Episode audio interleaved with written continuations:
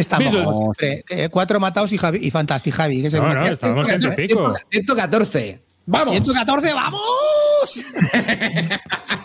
Bis Lúdica, episodio número Me cuesta nadie más. 231. Toma uno. Hola hijos de V, bienvenidos a Bis Lúdica, el nido de Eurogamer sin corazón, donde analizamos las novedades que se compra Clean, las ranciadas que juega Rivas y los pepinos que juega Carte, pero los que siempre gana amarillo. Así que ponte cómodo, hazte un colacao y saca el papel higiénico que arrancamos.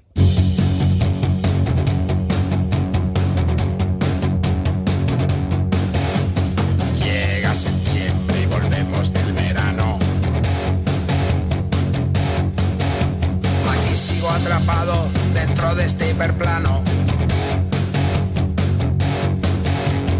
Vuelve Kim Barton, un año más abuelo, con el doble de cajas tiradas por el suelo.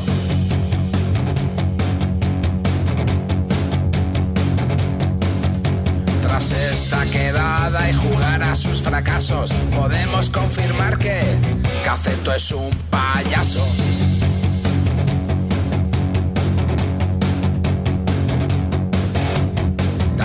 David Arribas dirige este dislate. Tirando de navajas y a veces de alicates. ahorrando pasta como si fuera un fugger. Aquí llega Cartesius, él es nuestro de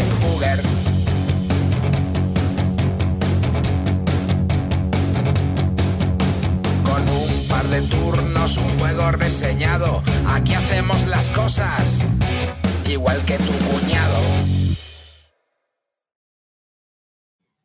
Hola y bienvenidos a un nuevo episodio de Bis Lúdica, un podcast dedicado a los nuevos juegos de mesa. Un saludo de quien nos habla David Arribas, conmigo tengo a Amarillo. Hola, ¿qué tal, chicos? Buenas noches. Vamos a darle al lío y venga. Que hemos venido con un poquito de retraso esta vez. Vamos para Cli-. Clinito a Barton. Buenas noches, chavalería, me cago en la puta, hay que dar energía aquí. Buenas noches, vuestro pequeño ídolo local está de vuelta, dispuesto a decepcionaros como se está decepcionando esta temporada Beach. Y por último a Carte. Muy buenas noches, chavales y chavalas. Estoy muy expectante con el especial que nos va a traer hoy el jefe. Muy atentos, ¿eh? Muy atentos, que se le ha currado. Oye, Clinito, ¿qué dices? ¿Segunda temporada de Prison Break o última temporada de Lost o esta temporada de Bilúdica? ¿Cuál, cuál es peor? Esta temporada de Beach Lúdica ha empezado mal. Todo, todo puede ir a peor, Hay ¿sabes? que, hay que remontar, hay que remontar. Pero- Hoy viene vestido de Tarakanov, necesitamos unos triples. Hoy necesitamos, necesitamos fino desde la línea, ¿eh? ¿Peor, peor que el especial 100 programas? No, Bueno, bueno, eso, joder. Digamos que eso- esta es nuestra temporada más baja, pero, pero todo es remontable en esta vida, ¿o no, Carte? Hay gente que remontamos. Esto es lo que se un llama los 12, torneos un hacer un 12 submarino. No se, puede, no se puede estar al tope siempre. O sea, tiene que haber a veces empezamos que- ahí bajitos y luego ya vamos subiendo que poco a poco. uno ahí tiene que- a los champions. Es lo que hay, es lo que hay. No queda más remedio. O sea, esto es así. Eh, estábamos comentando antes de entrar en antena que parece ser que GNX hizo bien la promoción de Final Gear, pero ha sacado mal el juego. ¿no? O sea que, No por sé, lo visto, la- ha salido. He oído por ahí que la han liado con las cartas, eh, muchos errores, con las traducciones que, que, vamos, que la han vuelto a liar. Yo, es que han puesto un mensaje en Twitter, lo he visto, bueno, X o lo que se llame ahora eso, que cuando estaba poniendo, estaba avisando del directo aquí para Twitch y eh, eh, justo había un mensaje de GenX que le seguimos y, y ponía, o no le seguimos, o sea, ha salido, yo qué sé. El caso es que ponía que, que iban a hacer una reimpresión de Final Gear que encima se debe haber agotado y que iban a enviar, o sea, sé que iban a hacer también todo lo que habían hecho mal nuevo y yo he dicho, joder, la tienen que haber liado parda. Sí, sí, la han liado. Se ve que la han liado parda. Errores, cartas además totalmente mal traducidas o con errores muy gordos o que no tienen nada que ver con la original, es lo que he oído. ¿eh? No lo he visto porque yo la tengo en inglés, disculpadme chavales, gente que compramos en Kickstarter, gente de bien, ¿vale? Y no esperamos a las traducciones, pero bueno, sí. A mí una cosa que te digo, a ver, gente que comete errores y estos tienen un buen historial, pero, pero, pero... ¿Lo eh, arreglan? eh, arreglan o prometen enmendarlo, pues oye, mira, mm, todos somos humanos, todos cometemos errores, amarillo más que los demás, pero pero eh, hay, que, hay que aceptar un poco, pues, pues bueno, que el error está, es, es innato a la condición humana. A mí lo que me jode son errores que no se arreglan o que te mandan un PDF o que te dicen que te, que busquen la puta vida. Eso me jode el doble, ¿vale? Entonces, si esto lo arreglan, igual que los de SD Games arreglaron lo del Magenite y aún siguen cargando los pobrecillos con eso porque lo hicieron bien, pues oye, macho, a mí yo qué sé, los de los que hicieron el, el, el del Island este, el, ¿cómo se llama el cooperativo este que la liaron los españoles? ¿eh? Los de Arrakis en el joder, Eh, Spirit Island. en el Spirit Island la liaron y no, no va a haber reposiciones ni ha habido ninguna historia, ¿no? Pues estos, yo qué sé, hay, hay por lo menos propósito de enmienda. Si es que si hay propósito de enmienda, chapó, señores, se admite el error, se da la mano, como decía mi entrenadora, y se arregla. Hmm. A mí me parece bien. Si lo arreglan, me parece bien, ya está. Porque bueno, a veces las eh, producciones funcionan como funcionan. Ya sabemos que aquí al final no se mueven millonadas, a no ser que sea un kit starter bestial, y aún así, mira lo que pasa muchas veces con Leónidas y compañías que mueven millones y la lían parda. ¿Habéis visto lo del vampiro? Lo del juego del vampiro. Sí, también. Es que yo lo escuché, lo escuché en el, en el dado único, que estaba Torque contándolo. Y bueno, es la polla, ¿no? O sea, el juego ese es caro, ¿no, Glyn? El vampiro ese. Bueno, salió, en, un- salió en un Kickstarter, es un, es un juego que es entre, entre mm, rol y juego, y juego así un poco tal. Y, y lo tra- que- que está traducido al castellano, ¿no? Y, y bueno, pero es que la- el tema es que ya la edición en inglés es un puto desastre de que no sé si hay 200 erratas, bro, una cosa así. El rollo es que no sabes si estás jugando bien. Nunca, porque nunca, o sea, claro, es que dice, tío, dice que es brutal, bro. Hay errores en todo, tío. Hostia, que también está detrás Gen X. Ah, también. Ah, pues no. Goleadores, dos de dos, coño. Vamos. Brown, tío, no lo sé, pero yo lo escuché, tío. Ver, Está aquí Fantastic Javi, Fantastic Javi que confirme aquí en el chat, que, que- que es que no me acuerdo, tío, lo escuché hace un par de semanas y no me acuerdo. Pero, pero que, que sí, que una, un locurón de ratas, tío, que yo estaba contando y le decía, Acho, pero que el juego está guay, pero claro, dice, no puedo recomendar a nadie porque nunca sabrás si estás jugando bien. Y dice, lo peor es que te entran las dudas conforme vas viendo que cada vez hay más y ya lleva 80, 90 ratas, dice, Acho, ¿hay algo bien?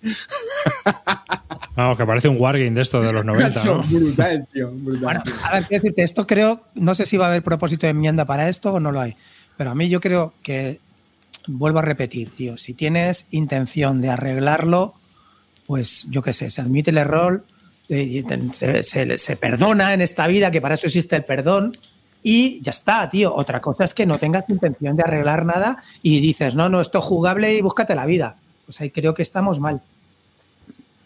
Mira, de hecho, bueno, apunta Sandokan que él tiene el vampiro y que ha podido jugar 20 partidas bien. O sea que lo mismo es Torque, ¿eh? que, no que, no, que no está muy fino. Todo No, ser. Torque no está muy fino. De ese juego y cuando les piden explicaciones dices que ellos no son responsables. Esto fue lo que, esta fue la polémica, esta fue la polémica que ocurrió y que yo creo que no estuvieron muy. A ver, supongo que también, a lo mejor estaba quemado. El ¿Quién es CM. responsable de la subcontrata? Vamos a ver que, de qué estamos hablando.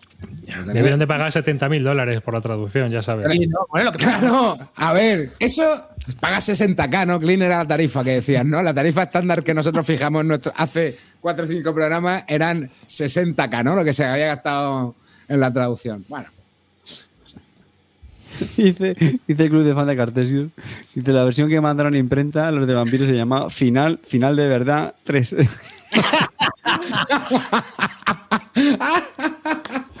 qué puto grande. PDF. Calinote lleva, llevo seis partidos a dos cajas de qué? Del Final Girl. Sí. Poniendo, revisa, Sí, sí, sí, revisa sí, sí, sí. que todos tus resultados están mal. Se ha jugado al Final Girl, se te impugna. Te quito, me meto ahora mismo en, en la, B- en los statics de la BGG y te quito las partidas ganadas. Ya te lo digo, ¿eh? Es lo que tenemos, es lo que tenemos.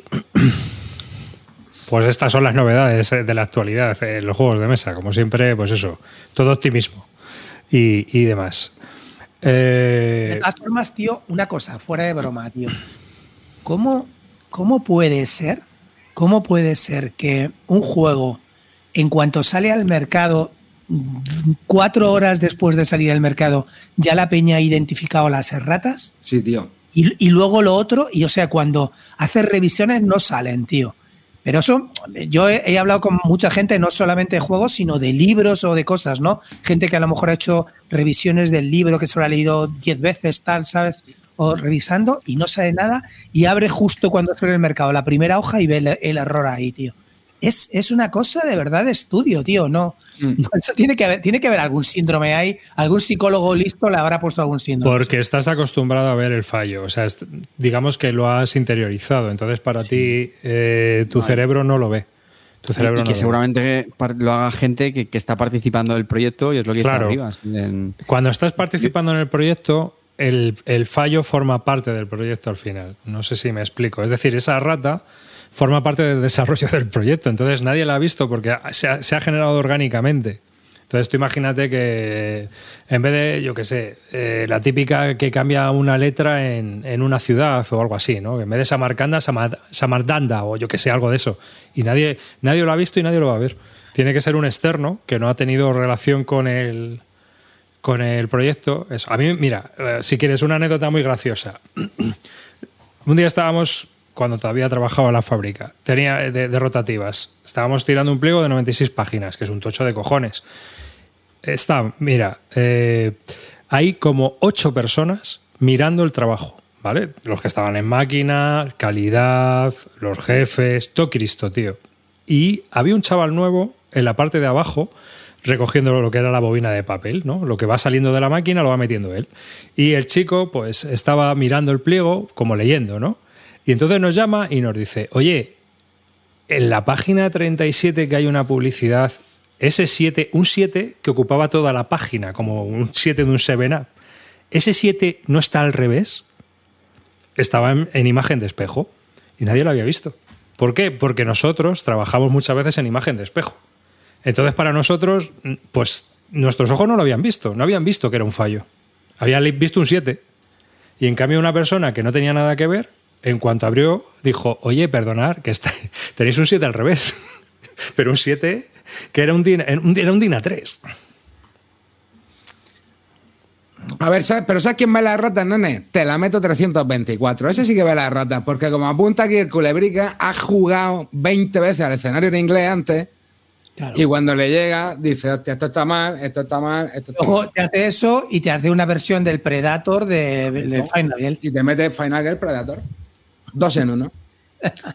Pero, ¿qué es lo que te iba a decir? Eh, al final también, y lo apuntaba también Río aquí en el chat, es que eh, no- el revisor muchas veces no puede jugar al producto final o no ha jugado al producto final eh, porque no lo tiene en las manos físicamente. Hmm. Y entonces eso pues complica la tarea de revisión. Es muy complicado, ¿eh? O sea, sí, aparte de que tú te das en cuenta que para reducir costes, la corrección se hace con el mismo equipo, la- o la hace el autor, o la hace. No la hace un corrector. Un corrector era un oficio, el de corrector. Y además, los correctores tienen que tener unas características especiales, porque tiene que ser gente que tiene que trabajar aislada. Eh, yo cuando empecé a trabajar en el año 93, todavía existían las cabinas de corrección. Y eran sitios que te aislabas completamente con el trabajo para, para verificar que todo estaba bien. Y es gente, pues eso, que está muy predispuesta pues, a estar solo con su radio y estaba ahí trabajando. Mm. O sea que es complicado. Un día, si queréis, hablamos un poco más en profundidad del tema de la corrección, pero. Y, pero y no yo creo que también ¿eh? influye que, que al final tenemos más altavoces hoy en día con, con redes sociales. Bueno, yo no hablo de, de foros como la BSK, que yo creo que están más, más, Ya, y que- pero que yo creo que al final este tipo de detecciones que yo creo como que tienen más... No, pero hay una cosa muy eco, ¿no? clara, ¿Eh? Carte. Es que hay una cosa muy clara, Carte. Tú, si tú, tú haces un juego, lo van a mirar ocho personas, pero en cuanto lo publiques, lo van a ver 3.000. Claro, claro, a eso me refiero. Sí, pero que- Entonces, pero eso voy que el... que Entre el- 3.000 es más fácil que haya alguien que detecte el fallo. Pero, sí, tío, pero que, se, que se hace más eco de esas 3.000 personas, yo creo que antes, que a lo mejor ahora que, bueno, siempre en los foros siempre ha habido cierto ruido tal con eso, pero que ahora, pues eso, ya bien sean por redes sociales, por los grupos de Telegram, etcétera, pues enseguida como que se da la, la alerta y los fallos se viralizan más, yo pienso. Luego también hay Mira, fallos. mira dice Missy Geek sobre la solución del tema Sí, de. que la reimpresión de Final Girl llegará corregida para antes de verano. Para las personas que hayan comprado la primera edición se enviarán packs de corrección. Pues está perfecto, perfecto. Perfecto. Solución. Qui- Quiero decirte, se da la mano, se acepta y ya está. Y Ya está. No hay, o sea, no, hay, no tampoco vamos a hacer un drama. Tenemos, en, yo en mi biblioteca tengo 683 juegos, voy a poder vivir sin poder- 683 y 678 con la rata. A tomar por culo. Si es que esto es lo que hay. ¿En serio tienes 683, Clean? Ahora tirado el número random, rata. Y ojo, tienes, ¿no? una cosa son erratas y otra gazapos. Hay que ver si son gazapos o son erratas que cambian el juego y te la joden. Es que, que eso también es así, que muchas veces se habla de ratas, se raga aquí la gente las vestiduras. No, yo he pagado por un juego y... Tío, mm, que es un gazapo, no es una rata, se puede jugar. No hay problema. Otra cosa es que, bueno, que est- estaría guay que te lo hubieran sacado bien, pero bueno, es lo que hay. Tampoco es así. Sí, a ver, nadie dice que no hay que, no hay que hacer ruido. eh, yo lo que te digo es que una vez que se ha hecho ruido, que ha salido a la luz, que hay ratas y que la gente está indignada, y si la editorial tiene propósito de enmienda y promete una solución, pues hay que dar la mano. Otra cosa es que, vuelvo a repetir, hay editoriales que no hay propósito de enmienda, que te dicen que el error no existe y que te busques la puta vida. Entonces, sí- entonces sí que estoy de acuerdo en que, que coja una antorcha, ir a la sede y quemarla. Eso eran tus colegas de Edge. Bueno, sí, PDF, dinero en PDF. ¿Te acuerdas que le íbamos a mandar, Clean? El dinero en PDF. Que luego creo hay que- cosas, yo que sé, que tienes un fallo en el tablero, como le pasó a Masqueo, que te manda la pegatina y había gente aquí, ah, es que, bueno, pues tío, por lo menos tronco le pone la pegatina. y tampoco se nota. No. A ver, en el tablero, tío, una pegatina, si no es tampoco tan grave, tío. Pues yo por eso lo- te digo. Yo lo, yo lo tolero, o sea, es lo que te digo, o sea, al fin y al cabo. Pero bueno, hay, hay peña que es muy tiquismiquis con estas cosas. ¿eh? Yo la verdad que Sí, no sé sí. Yo-. Igual que con las cajas, ¿sabes? Hay gente Sí, que con las cajas. me tengo cajas, Hmm. como están, tío. Que por cierto, el otro día también salió un, un artículo en el periódico que hablaba de las colecciones como que ya claro, están los frikis, algunos frikis ya están yéndose para el cementerio y están dejando kilos y kilos de cómics mohosos, kilos y kilos, que esto ya está pasando también con los Wargames, ¿no? Y, y- y yo me preguntaba si que eso no en un futuro pues también va a ser un problema con nuestras colecciones, claro, porque vamos a dejar ahí cajas y cajas con un montón de, de Pues marrón. mira, yo me puedo hacer un ataúd con los bloques que he pegado del puto Command and Color, hermano, que me he pegado las cuatro expansiones esta semana.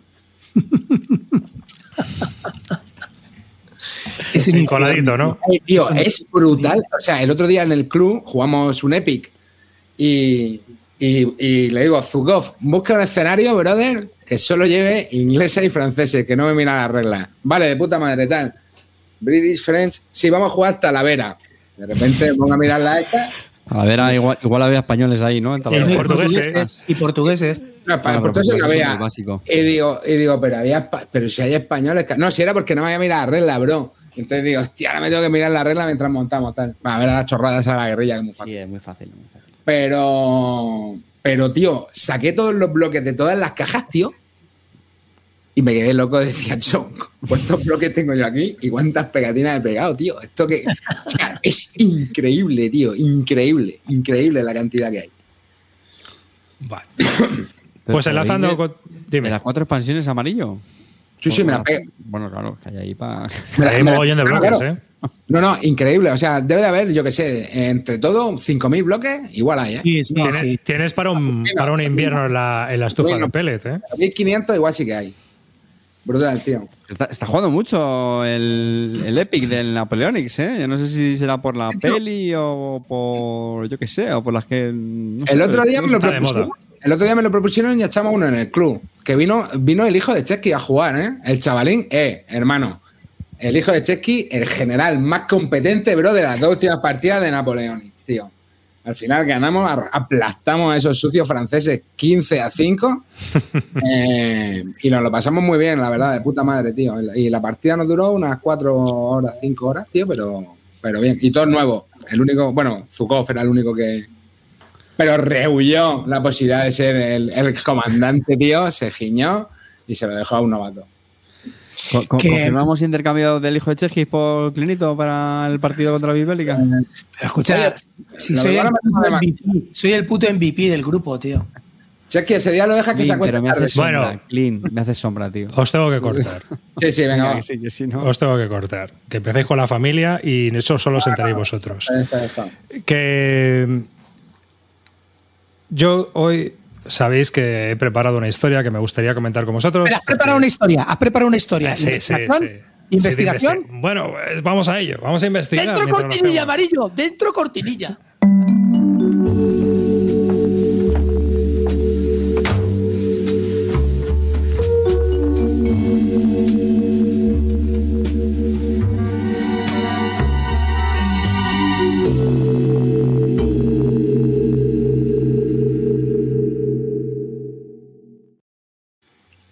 Aquí han fumado.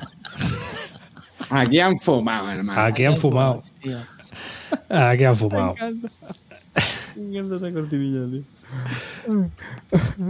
Bueno, pues apro- Dice uno, aquí han fumado. Hay una rata en la cortinilla.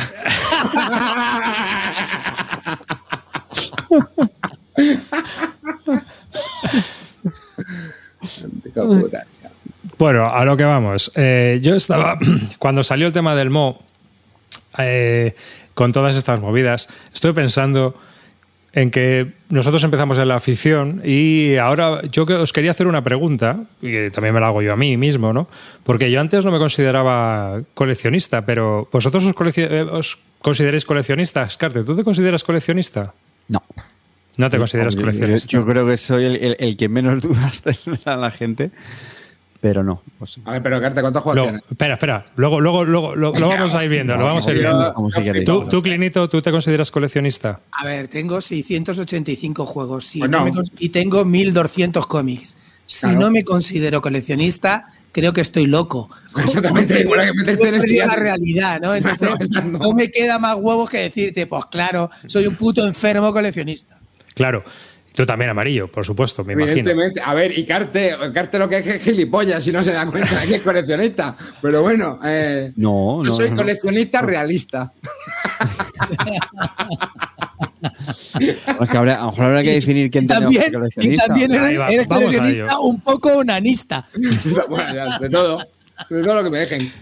Eh, mi pregunta es también porque ¿cuándo consideres que uno se puede considerar, es decir, que entra en la afición de los juegos de mesa y empieza a ser coleccionista, empiezas a coleccionar? Porque luego yo considero que, que uno tiene dos tipos de colecciones, por lo menos en general todos los que participamos en la compraventa, en el Wallapop eh, y, eh, y vamos adquiriendo y vendiendo juegos.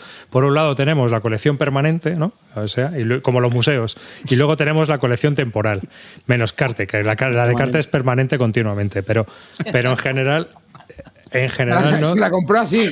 Entró en los juegos de mesa, se compró ese bloque y ahí lo dejó. Compró un kit, ¿no? La Kajax ahí con la, con la Billy. Esta es Billy, me parece. Entonces, eh, yo creo que, que en general, ¿cuándo consideres así que una persona se puede considerar como que es coleccionista? Cuando compra dos otro juego que es similar a algo que ya tiene, que forma de una parte de una serie, de un periodo histórico, que empieza o empieza a tener distinto número de juegos independientemente. A mí me gusta lo que apunta Speaker. Dice, en cuanto enfunda el primer juego, eres coleccionista. En cuanto No. fundas, es una buena, es una buena. Yo creo que otra, otra cosa es, empiezas a ser coleccionista cuando empiezas a preguntarte este juego de la editorial cuando sale, eh, empiezas a coleccionar cajitas de Alea, empiezas a comprarte todos los juegos de un mismo autor porque te gusta, eh, empiezas a coleccionar, a jugar un juego y te compras todas las expansiones.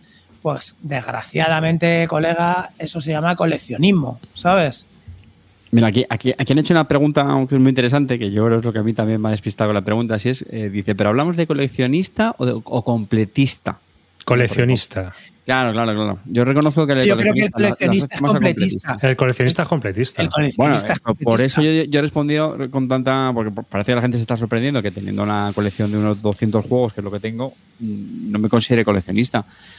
Precisamente por eso, porque lo que no me considero es completista. O sea, yo tengo de algunas cosas que sí que me gustan mucho, intento tenerlo todo, expansiones, etcétera, aun sabiendo que voy a ser difícil que lo, que lo juegue, Pero, lo que etcétera. te- pero, lo que te digo, Aristella, lo tienes todo. Arcan Horror, lo tienes todo. Eh, claro, hay cosas que no se Bueno, puede pero tener ya me he bajando de esos burros, ¿eh? El Salar Canor, por ejemplo, Sí. se comprar, los 18XX lo mismo.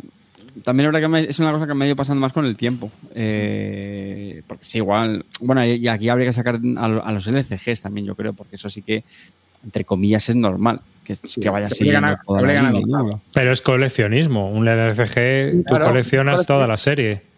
Yo es que eso lo, lo asocio más a lo típico. O sea, eh, sale un juego que me gusta, venga, todas las expansiones. Me da igual si la voy a jugar o no, venga. Eso es coleccionismo, Y- Carte. Sí, sí, por eso, a eso me refiero, que yo, que yo lo asocio más a, esa- a ese- planteamiento de Del all-in, ¿no? El saco all-in, todo lo que tiene que all-in. ver con algo. ¿eh? All-in, all-in, el típico Eso, el- también all-in en. Kickstarter, Y- y- ¿no? Pero yo sí he conocido gente así, ¿eh? que lo decía. O sea, yo soy Pero una pregunta, me gusta ¿se este juego, que tenerlo todo.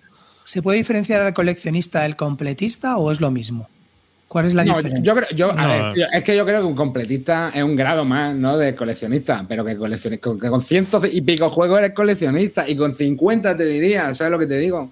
Con 50 y con 25. O sea, Yo creo tú, tú- tú le, le enseñas, tienes 25 juegos, llega un amigo que no tiene nada que ver con el mundillo a tu casa y ve 25 juegos y dice, este tío es un enfermo. Bueno, sí, pero claro, tú vas a su casa y tienes 50 juegos de la Play y dices, ah, bueno, claro, tú también, ¿sabes lo que te digo? O sea, que realmente Sí, sí. todos tenemos aquí lo nuestro, ¿sabes? Si es que... Hmm. ¿Y el coleccionista nace o se hace? Eh, preguntan aquí, pues sinceramente, yo es que creo que he sido bastante coleccionista desde pequeño, bro. Sí, yo creo, pero yo creo que porque es algo que, que va inédito, o sea, va, va dentro de la naturaleza humana, ¿no? La adquisición material. o sea, al final es, forma parte, ¿no? Desde que eres canijo, cromos o piedras o. Yo empecé con la colección de fútbol de la Oh, liga, tío, con Alba de Alejo, tío, del Logroñés. Claro, música, música, o sea, discos tengo a pajera. A ver, vinilos no, y bueno, pero bueno, si luego tengo, yo qué sé, temas de house que puedo tener 25.000 a lo mejor. Lo, que, lo único que pasa es que yo, por ejemplo, yo era coleccionista de discos, tío, pero un día dejé de Sí, también. escucharlos y vino un colega y me, me los pidió y se los regalé todos, tío, toda la colección. Y ahí habría mucha pasta, también te digo, pero la regalé. Mira, Alex, eh, Alex Orsan ha, ha- ha dado un, un apunte que a mí me ha gustado mucho y creo que es la clave. Dice, en el momento que guardas un juego al que no vas a jugar, ahí es cuando creo que te consideras coleccionista. Sí, señor, tío, me parece un muy buen criterio. Sí, Porque sí. aquí al final hablar de 50, 200, 100, Sí. me parece como muy subjetivo. No nos vamos a poner de acuerdo en qué, en qué número marcamos la frontera. Sobre todo si sigues comprando. Sobre todo si sigues comprando, además. Porque bueno, eso te puede pasar una vez, decir, bueno, hostia, mira, este no juego, pero si sigues comprando más y más y vas acumulando más que no juegas, que es lo que nos pasa a todos. Sí, pero, pero ¿habéis comprado alguna vez? Porque hay muchas, en muchos casos compras un juego y luego no lo juegas, pero tú lo compras con la idea de que lo vas a jugar, o en teoría crees que lo vas a jugar. Pero ¿habéis comprado alguna vez un juego diciendo, no lo voy a jugar, pero lo quiero tener? Yo, yo sí. Yo cuando tuve la fiebre de los 18XX, eh, que de hecho me puse a coleccionarlos, eso sí que fue coleccionar, o llámalo incluso completismo, eh, eh, me compré un 1829, primera edición, que lo tengo por ahí, es una caja viejísima hecha polvo, me, me dio el soplo macao- maclado de que estaba en eBay, y a ver, mm, estaba muy, muy, muy convencido de que no, no lo iba a jugar, sinceramente. Pues es un juego que ya es muy viejo, yo creo que está ya superado por otros, otros títulos de la serie. Pero mm, era la tontería de decir, mira, tengo un 18XX con más años que la 2, que es el primero de la serie que salió a modo totalmente coleccionista, como el que tiene un cuadro de, del pintor que le, que le guste y le mole. O sea, yo creo que es el juego más claramente que he comprado sabiendo que, vamos, que, Están saliendo, están saliendo muchos hits aquí en el chat, ¿eh? pero digo que no lo vendáis, que es el mejor juego que tenéis y la peña ni de coña, no se vende. Pero, pero Vamos, fíjate, eso es un juego todavía moderno que puedes tener pocas esperanzas por lo típico, porque no es fácil de sacar a mesa, etcétera. Pero es que, o sea, un 1829, tío, es como si te compraras un Avalon Hill de estos ya viejunos, Claro, sí. de hace 40 años, pero porque te mola tener un Avalon Hill. El, Merchant, el Merchant of Venus. Te compras ahora el Merchant of Venus de Avalon Hill. Bueno, Ce- Ce- Celacanto seguro que sí, se lo compra. Claro. Me parece que le mola. No, pero hay gente que... Es ese rollo, es ese rollo. Es decir, por ejemplo, tú, tú estás. Yo tengo búsquedas guardadas en Wallapop. Y hay veces que ha aparecido algo y he dicho, ostras, pues es la mía. Lo voy a jugar, ni idea, pero lo quiero tener. ¿no? Entonces. A mí lo que me pasa, lo que me pasa es una cosa, tío, es una cosa momentánea. Es decir, el completismo o el coleccionismo me viene porque, bueno, empiezo a coleccionar, pero luego, tío, me ocurre lo contrario. No me, no me duelen prendas en quitarme lo que antes consideraba muy valioso, ¿sabes? Lo tengo que vender, pues ya lo vendo. O colecciones que he dejado a medias y que no voy a terminar nunca. pero porque, Pero porque, está- pero está en tú otra. eres un colección, tu museo es temporal, y ya está. Y va. Sí, y porque claro, porque está en otra metido. O sea, es lo que te digo, o sea, he dejado de comprar esta mandanga porque ahora me estoy pillando esta mandanga. Claro, sí, si no te, digo que la enfermedad, desaparezca, sino que se traslada. Se traslada. Exacto. Pero, pero que no me duelen prendas porque hay gente que sí que es verdad que tiene mucho apego y cariño, como si dijéramos, no sé, emocional hacia una colección o hacia las pertenencias. Pero a mí luego digo, pues si ya está, si no lo tengo o lo he vendido, pues se acabó. Pero cuando tú vas a comprar, pero no, o por lo menos yo, yo difiero mucho, o sea, es decir, si en, el caso de, por ejemplo, un euro, eh, antes lo compraba a lo mejor más por impulso, pero ahora miro muy bien si va a salir a mesa o no, y si no va a salir a mesa, no lo adquiero. Es decir, pienso muy mucho si eso, ese juego va a haber mesa, porque eh, puede que me lo compre y ya no esté de novedad, la gente no lo quiera jugar, eh, con qué lo puedo jugar. Entonces, por ejemplo, si lo puedo jugar con mi hijo, sí que tienen muchas posibilidades de que me, me acabe comprando el juego. Pero en cambio, por muy bueno que sea, si el juego no tiene posibilidades de ver mesa, en muchos casos, si es multijugador, mm, yo voy a pasar. Eh, Por ejemplo, ¿no? aunque a mí me interese mucho el autor o la editorial o el juego en sí, eso me ha pasado. Que creo que también hay que valorar muchas veces porque eh, valoramos eso, pero yo creo que llega eh, un momento que, habla, que os haré una pregunta después. Creo que es debido al espacio. O sea, el espacio al final te impone un límite que te obliga a, a crear normas. Mientras tienes espacio, no tienes normas. No me, no me O son, de o son muy espacio. flexibles. Arriba, no me hables despacio, tío. Luego hablaremos. Tengo que confesar una cosa y con dolor. ¿Confesiones? Hostia, hoy voy a No, no, no, no, no, confesión, bueno. Bueno, pon confesiones. Ahí va, venga. Venga, a ver. ¿Lo encuentras? Espérate, coño, no está, ya estás metiendo tú hoy.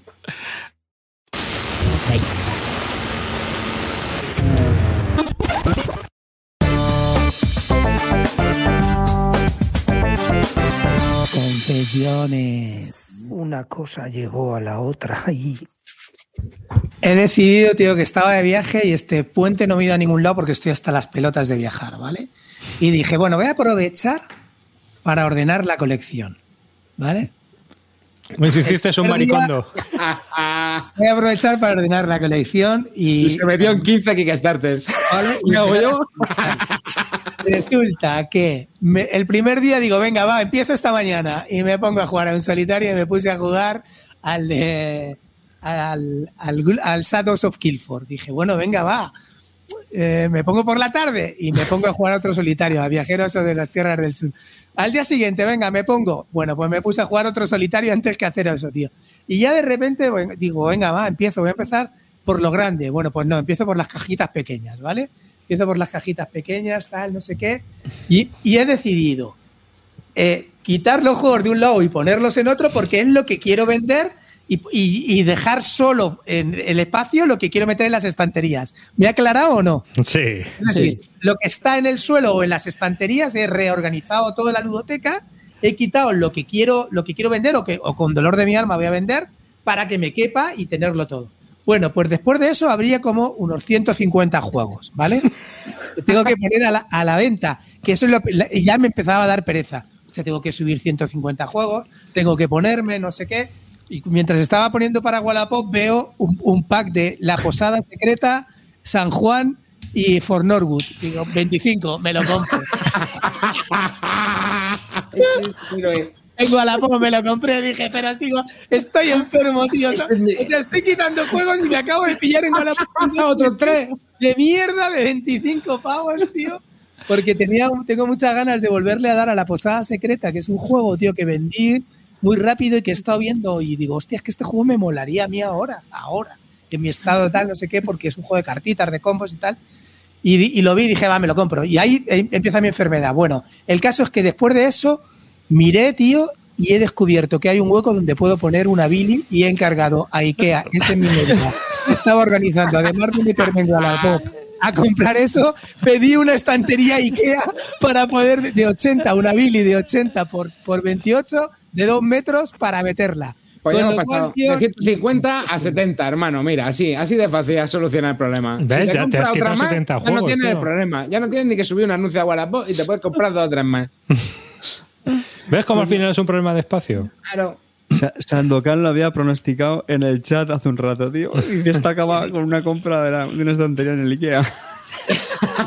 ¿En serio? No, joder. Sí, sí, sí, sí. Lo había dicho, lo Pues había dicho. tío. He pillado el Ikea, me, me fui a. me- lo, lo pillé por online, las dos cosas, tío. Y luego estuve pensando y dije, estoy enfermo, tío. ¿Para qué hago esto, tío? Pues no, no, no puede ser, tío. ¿Veis? Soy un hombre contradictorio, chavales. Aquí es lo que se llama tener aristas. y las expongo. Vértices. Digo, hay que meter la cortinilla y dice, no, no, no, pues, pues no sé cuándo quieres que la metamos, Clinito. Esta es una de las mejores confesiones de últimamente. Así remontamos la temporada. Fíjate lo que te digo. Y en vuestro caso, ¿cuándo empezasteis a interesaros? O sea, es decir, ¿cuándo llega el momento en el que decís, "Uf, estoy coleccionando, o quiero hacer esta serie de juegos, o quiero, por ejemplo, Carte, tú con los 18XX, ¿no? Sí, yo que los 18 me, me dio muy fuerte. Bueno, es un, es un género que me sigue gustando muchísimo. Es verdad que ya me, me bajé la- de la burra por dos cosas. Una, porque en mi grupo dejamos de jugarlo con tanta frecuencia. Porque antes tuvimos una época lo jugábamos bastante. ¿no? No Hmm. sé si cada semana, una cosa así, probábamos uno. Y luego que, como estaba con la tontería de coleccionarlos y comprarme cualquiera que saliera, pues si acordáis, ya empezaron a, a popularizarse bastante. Si salían mogollón de títulos, eso ya era bastante, bastante sostenible. Pero sí, sí, es un, es un género que me sigue encantando. Y, y bueno, pues por eso decidí la tontería de, de- de- querer coleccionarlos. De hecho, mira, tengo todavía, de cuando estuve en Essen hace ya no sé cuántos años, dos que me pillé para decir, bueno, ir a Essen, pues voy a comprar. a- Ahí los tengo todavía muertos, muertos de risa. Hmm. Hombre, luego hay mucha gente que también lo que hace es seguir al autor. Es decir, la cerda, mucha gente colecciona todos los juegos de la cerda. Sí. Sí, en nuestro caso sabéis que uno de nuestros diseñadores preferidos es y- Ahora has vendido, De la cerda, sí. claro. Ya digamos que ya no forman parte de la colección permanente, ¿no? O sea, has No, decidido que. La cerda se van a quedar unos títulos elegidos. Que Como son- dijo el gran Cartesius, Clinito, estás a un solo peldaño de tener el criterio. A ver, no, a mí la cerda me sigue encantando.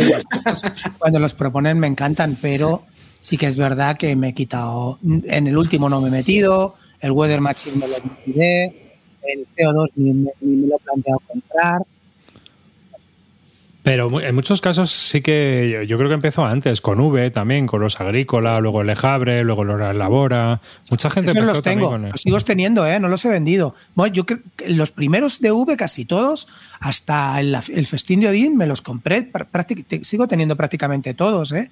y me siguen pareciendo buenos juegos. A mí, Sí, Hombre, sí. Cuando, cuando Wallace iba empalmando pepino, era de puta madre. Claro, yo tuve, yo me, yo fui de los pocos, fui de los pocos, bueno, que sé que hay, pero de los pocos en España que se sus- suscribió a las dos eh, ediciones esas que hizo Wallace de pagar tres juegos por adelantado sin saber qué juegos eran, ¿os acordáis? Sí, sí, lo de Trifrog, ¿no? Era- Pues yo ahí me metí como Sí, un puto sí, sí, dios, sí, ¿sabes? Me metí como un puto dios. ¿Y te- ¿Habéis comprado alguna vez algún juego por duplicado? Es decir, ¿tengo un juego y vuelvo a comprarlo? No, no. No, eso... Yo sí. Yo sí. ¿Cuántas copias del Dorado tiene arriba? Una. no, era coña, era coña. Puerto Rico. Mis- y mi Summit, pero en mi Puerto Rico. tengo dos Puerto Ricas, pero pero que pero y eso es eso eso es gratuito. No. Ah, Vale, creo que- Porque, uno forma parte de la colección y otro será para jugar. O son de ediciones distintas. No, porque cambiaron la numeración de la caja. O sea, pues, salieron el 7 y el 14.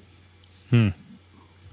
Lo, lo- lo mío es un motivo un poquito flojo porque es eh, compré varias copias de la tripulación, pero, pero en plan para regalarlas. Porque es un juego que sí que muchas veces lo he enseñado en quedadas con amigos y tal, y suele triunfar bastante. Y lo típico de, pues toma, este te lo quedas.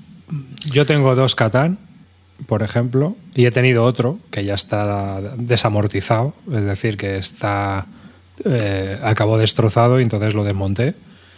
Eh, el Race for the Galaxy tengo cuatro copias de Race for the Galaxy.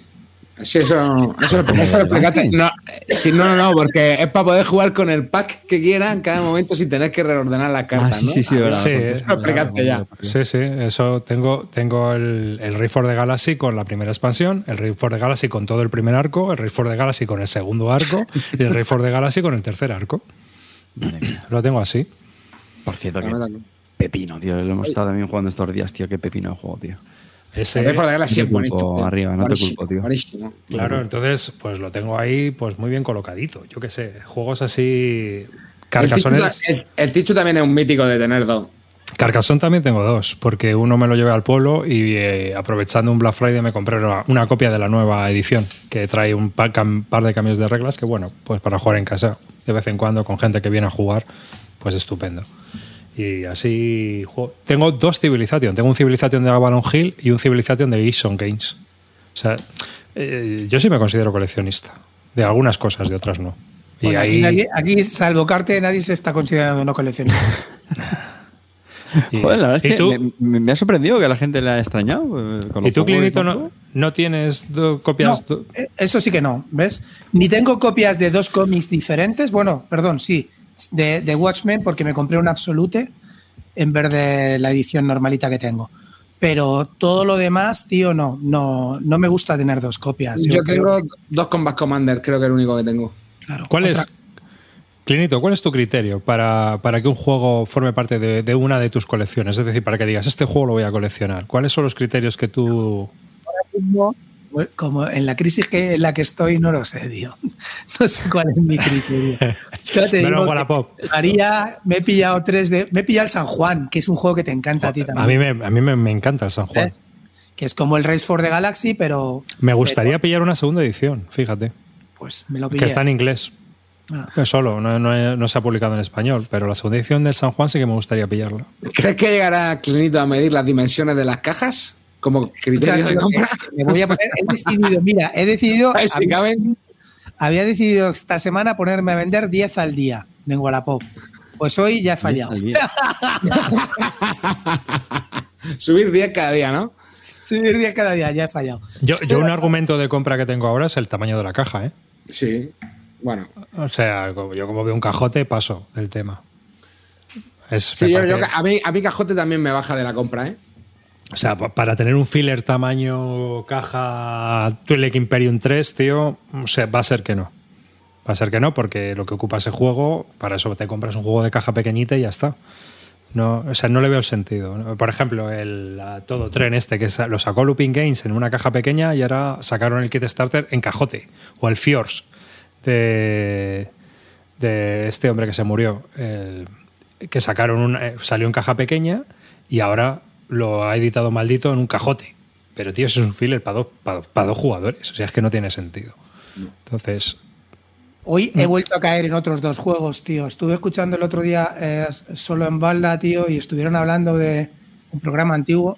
Estuvieron hablando de, de la Aventuria, tío, este. Estuvo hablando. Estuvieron hablando ahí de la Aventuria, tío, y, y me he metido en la página web alemana y he pillado dos Aventurias. Por cierto, arriba, échale un vistazo que te va a gustar. Aventuria, joder, macho, ya estamos. Es un juego, es un juego entre rol y juego de cartas. Está solamente en inglés, no, no está traducido, bueno, en inglés y en alemán. Y es, va a ser muy, muy de tu rollo.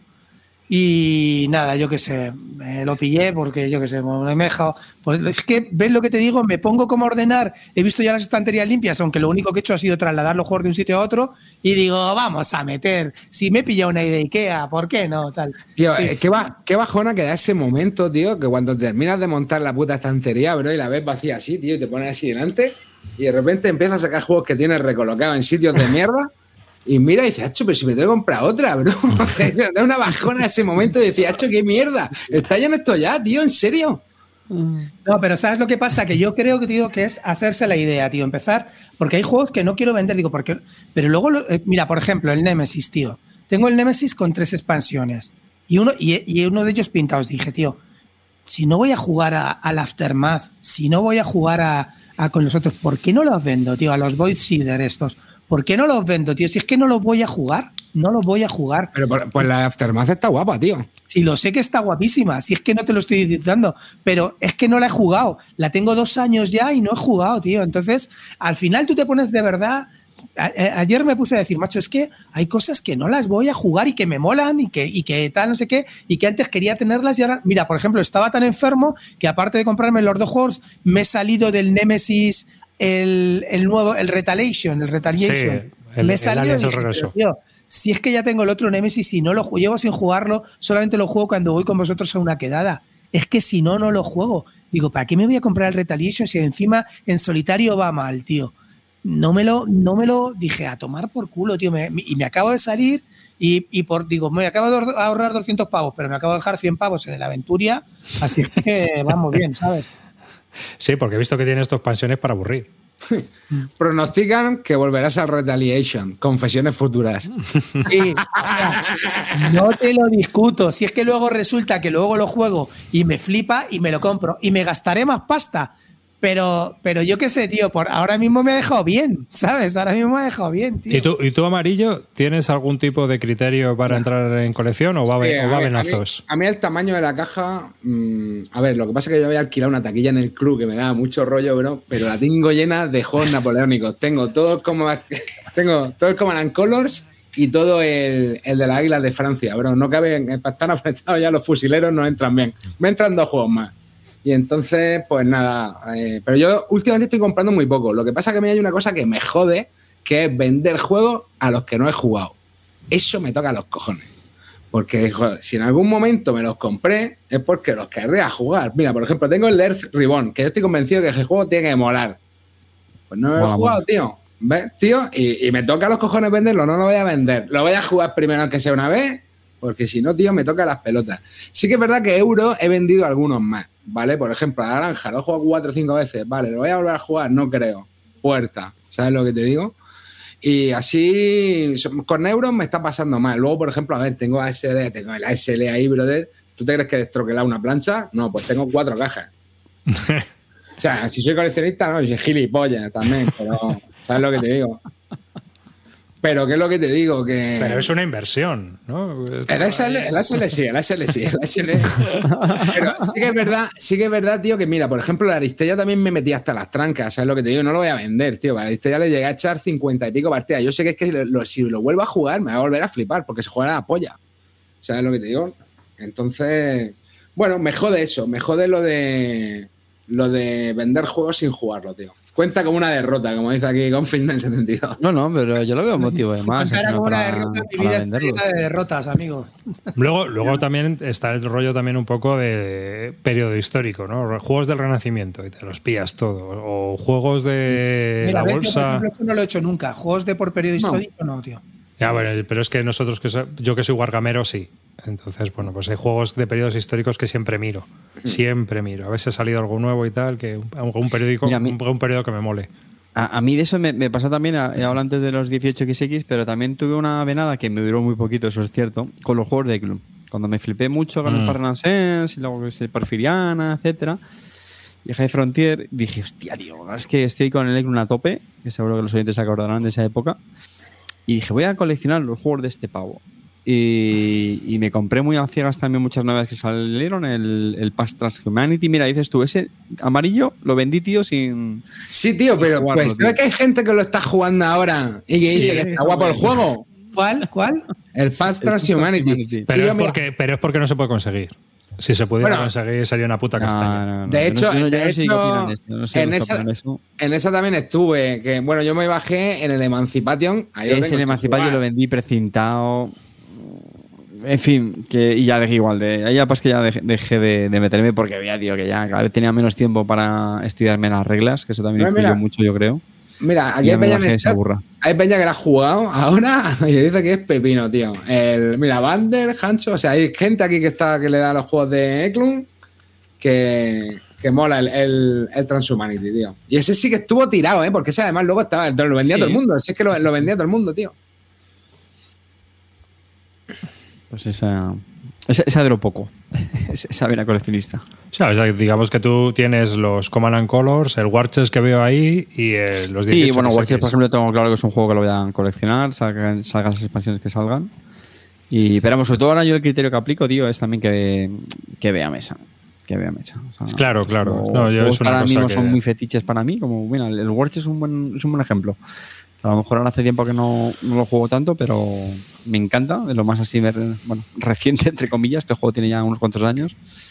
Luego también hay Pero mucha gente que como que, que colecciona mecánicas. Me he encontrado yo con gente, autores. Eh, A mí, por ejemplo, yo cuando salga sale algo de Quinicia lo miro. Este, luego, lo acabe comprando no, pero lo miro, lo sigo. Igual que, que, que Clean, seguro que la cerda pues también lo mira, aunque luego no lo Sí, acabe sí, comprando. Yo, a ver, yo generalmente autores sí que hay cosas de V también Los subes de, de los subes del principio yo los sigo teniendo y si no los tuviera me los compraría. Es decir, porque sí que me Sí, eso, por, por eso porque en Palmo hay tres muy buenos, tío, que te saca ahí de una temporada, que te saca el Claro, agrícola, y te saca el la de boda- Jabre. Claro, el Hora en Labora es un juego que me encanta. Está, se saldó, tiene mala fama, pero a mí es un Hora en Labora es un juego que me parece buenísimo. Lo he jugado mucho y me encanta. Le abre un pepino. Me- mm, el otro, el agrícola, caverna también me gusta, tío. Entonces quiero decirte, ahí sacó muchos pepinos. Inc- incluso, bueno, el festín de Odín a mí me parece también pepino, sinceramente. El Glass Road también sacó. Claro. Yo lo que, lo que eh, a veces me impongo muchas veces es eh, un criterio negativo para no comprar. Es decir, me impongo normas para no comprar juegos.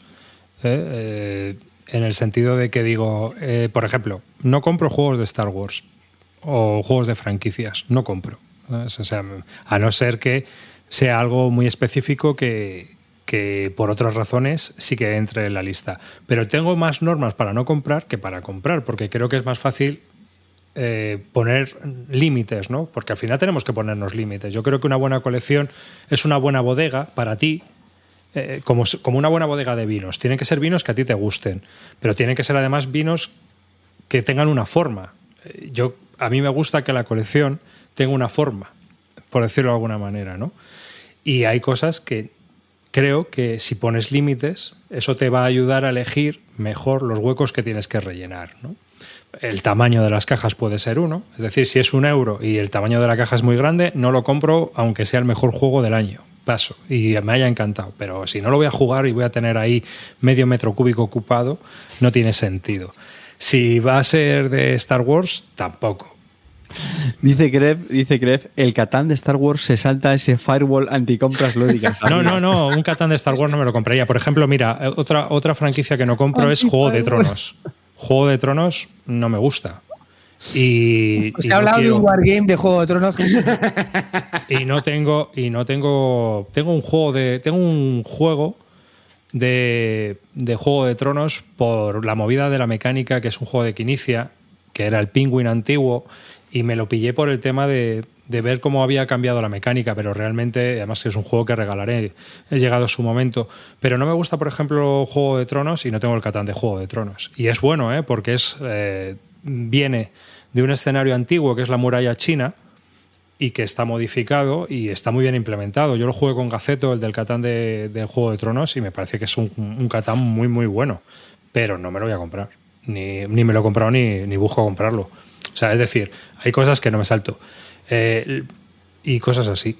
Entonces, por ejemplo, una vez hice auditoría, que a mí también me gusta, uso la, la página esta del Geek Group para hacer auditoría y vi que tenía 34 juegos con mecánicas de subastas. Entonces, ya tengo una norma autoimpuesta que es no compro juegos que tengan la mecánica de subasta. ¿Por qué? Porque tengo 34. Es que me parece absurdo. Eh, Por ejemplo, los Cube Rails. No compro más Cube Rails. Con tener uno o dos me vale. Como los que los Cube Race. Es lo de Wilson Gaines, lo, el Chicago Express Ah, y vale, compañía, esa mecánica. Sí, sí, sí. Es que son de, son de subastas de trenes. Tío, ¿cuántos juegos de subastas de trenes necesitas? ¿Sabes? Pues bueno, a lo mejor para probarlos, si juegas mucho, vale. Oye, Pero- el Palacio de Java no te lo pillaste. Es que ya la peña Sí, ese le tengo, ¿eh? Aquí la peña ha encontrado. Pero el golazo, el golazo, el del Palacio de Java, dáselo, a quien, a quien, a quien Ah, no. sea. Eh, decía que no tenía hemos- Star- Star Wars y lo han cazado. Cazado. No, no, yo he dicho- club de fan de Cartesio. Yo he bien. dicho que, y te voy a decir lo peor, ni a mi hijo ni a mí nos gusta, o sea, yo Star Wars paso, y mi hijo también, o sea, que no sabe ni lo que juega, el R2 de 2, a él lo que le mola es el Si te ponen efecto. un- Si te ponen un los letters, ahí ya entra. No, pero de ahí. todas maneras le hemos estado jugando mucho y creo que es un juego, bueno, lo hablaremos más adelante. Pero que sí, sí, ese sí le tengo, ¿ves? O sea, es decir, Hombre, mm, hay cosas que me salto, ese ¿eh? Es un pepino, arribas. Ese, bueno, La vamos la a considerar que no es de Star Wars, que es de Java. ¿Vale? Y ya está. Pues, ¿sabes? Mira, pues Le precisamente puedo- de ese tengo le dos puedo copias. poner, le puedo poner los de Harry Potter, ¿sabes? Le puedo poner caretos de Harry Potter y me lo hago customizado. Tengo dos copias de ese, tío, ahora que me he acordado. Porque hay una que no encontramos. Pero sí, que- sí, yo uso mucho lo del rollo negativo para evitar comprar. Entonces me quito, me quito muchos juegos de compra. Mira, yo ahora mismo, mi criterio es, eh, para euros, primero probar, tío, porque nuevos euros para que entre una colección, nuevos euros para que entre una colección me tiene que gustar mucho. Y últimamente están entrando pocos, pocos de verdad. Y luego- pocos que llamen la atención. Claro. Que no sé si te pasa eso a ti, que a mí me está pasando estoy eso. jugando, por ejemplo, el otro día jugué al Nucleon. El Nucleon me mola, está bien, pero me lo voy a Luego comprar hablamos de él. ni de puta coña, ni de puta coña. Entonces, Oye. cosas así que antes me hubiera comprado sin mirar, sin mirar, ¿sabes? Pero ahora, pues me lo, me lo pienso más. Y en otros juegos también. Yo también es, es verdad que estoy intentando quitarme it- iteraciones, ¿vale? Es lo que estamos hablando. El Nemesis, tenía antes dos Nemesis, el Nemesis el de la nave y el Nemesis Lockdown. Pues me quedo con el Lockdown, vendo el de la nave. No me quiero pillar el Retaliation. El retaliation. Eh, y No quiero redundancia, ¿no? O sea, estoy intentando quitarme iteraciones, sí, la verdad. Sí, y, y en ese aspecto, ¿cómo veis el tema de las expansiones? A ver, Porque me dice, vende el Hora del Labora. Hora del Labora y Campos de Arle, para mí, lo siento, Iván, no se parecen una puta mierda.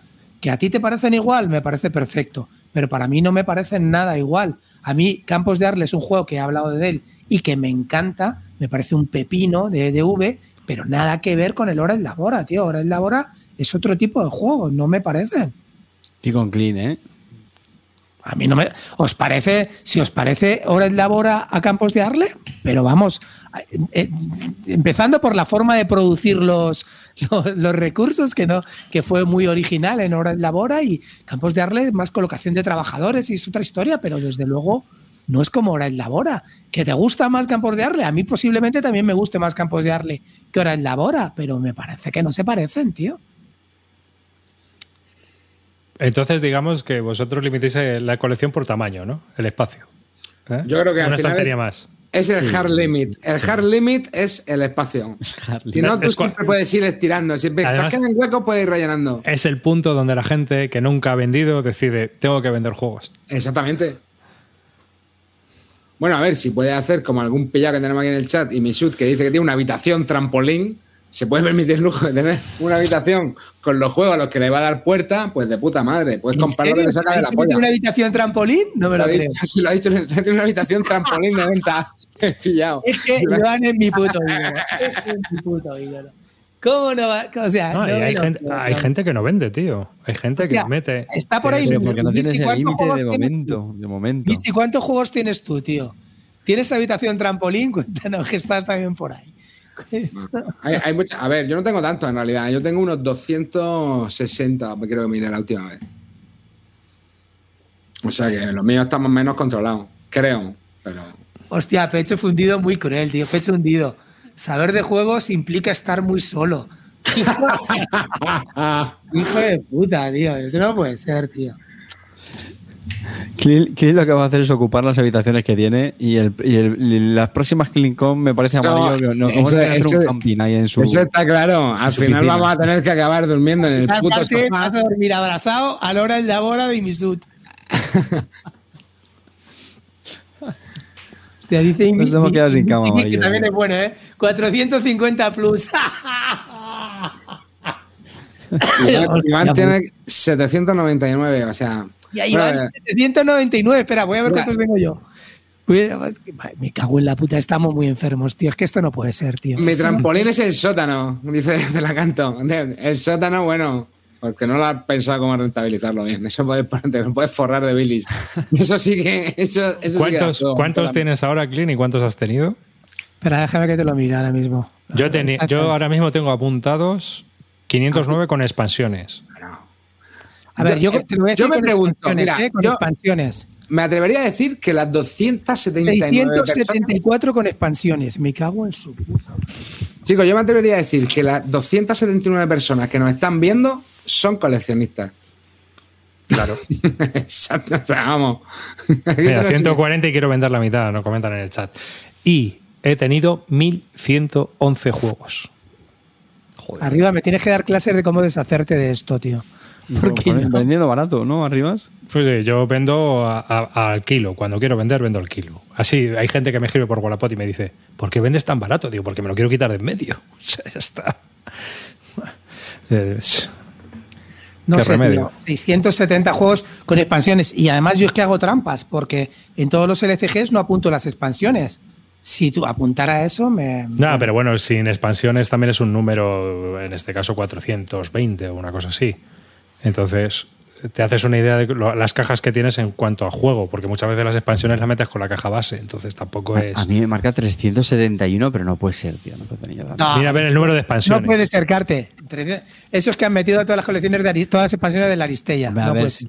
Bueno, de hecho, eso es sin expansiones, ¿eh?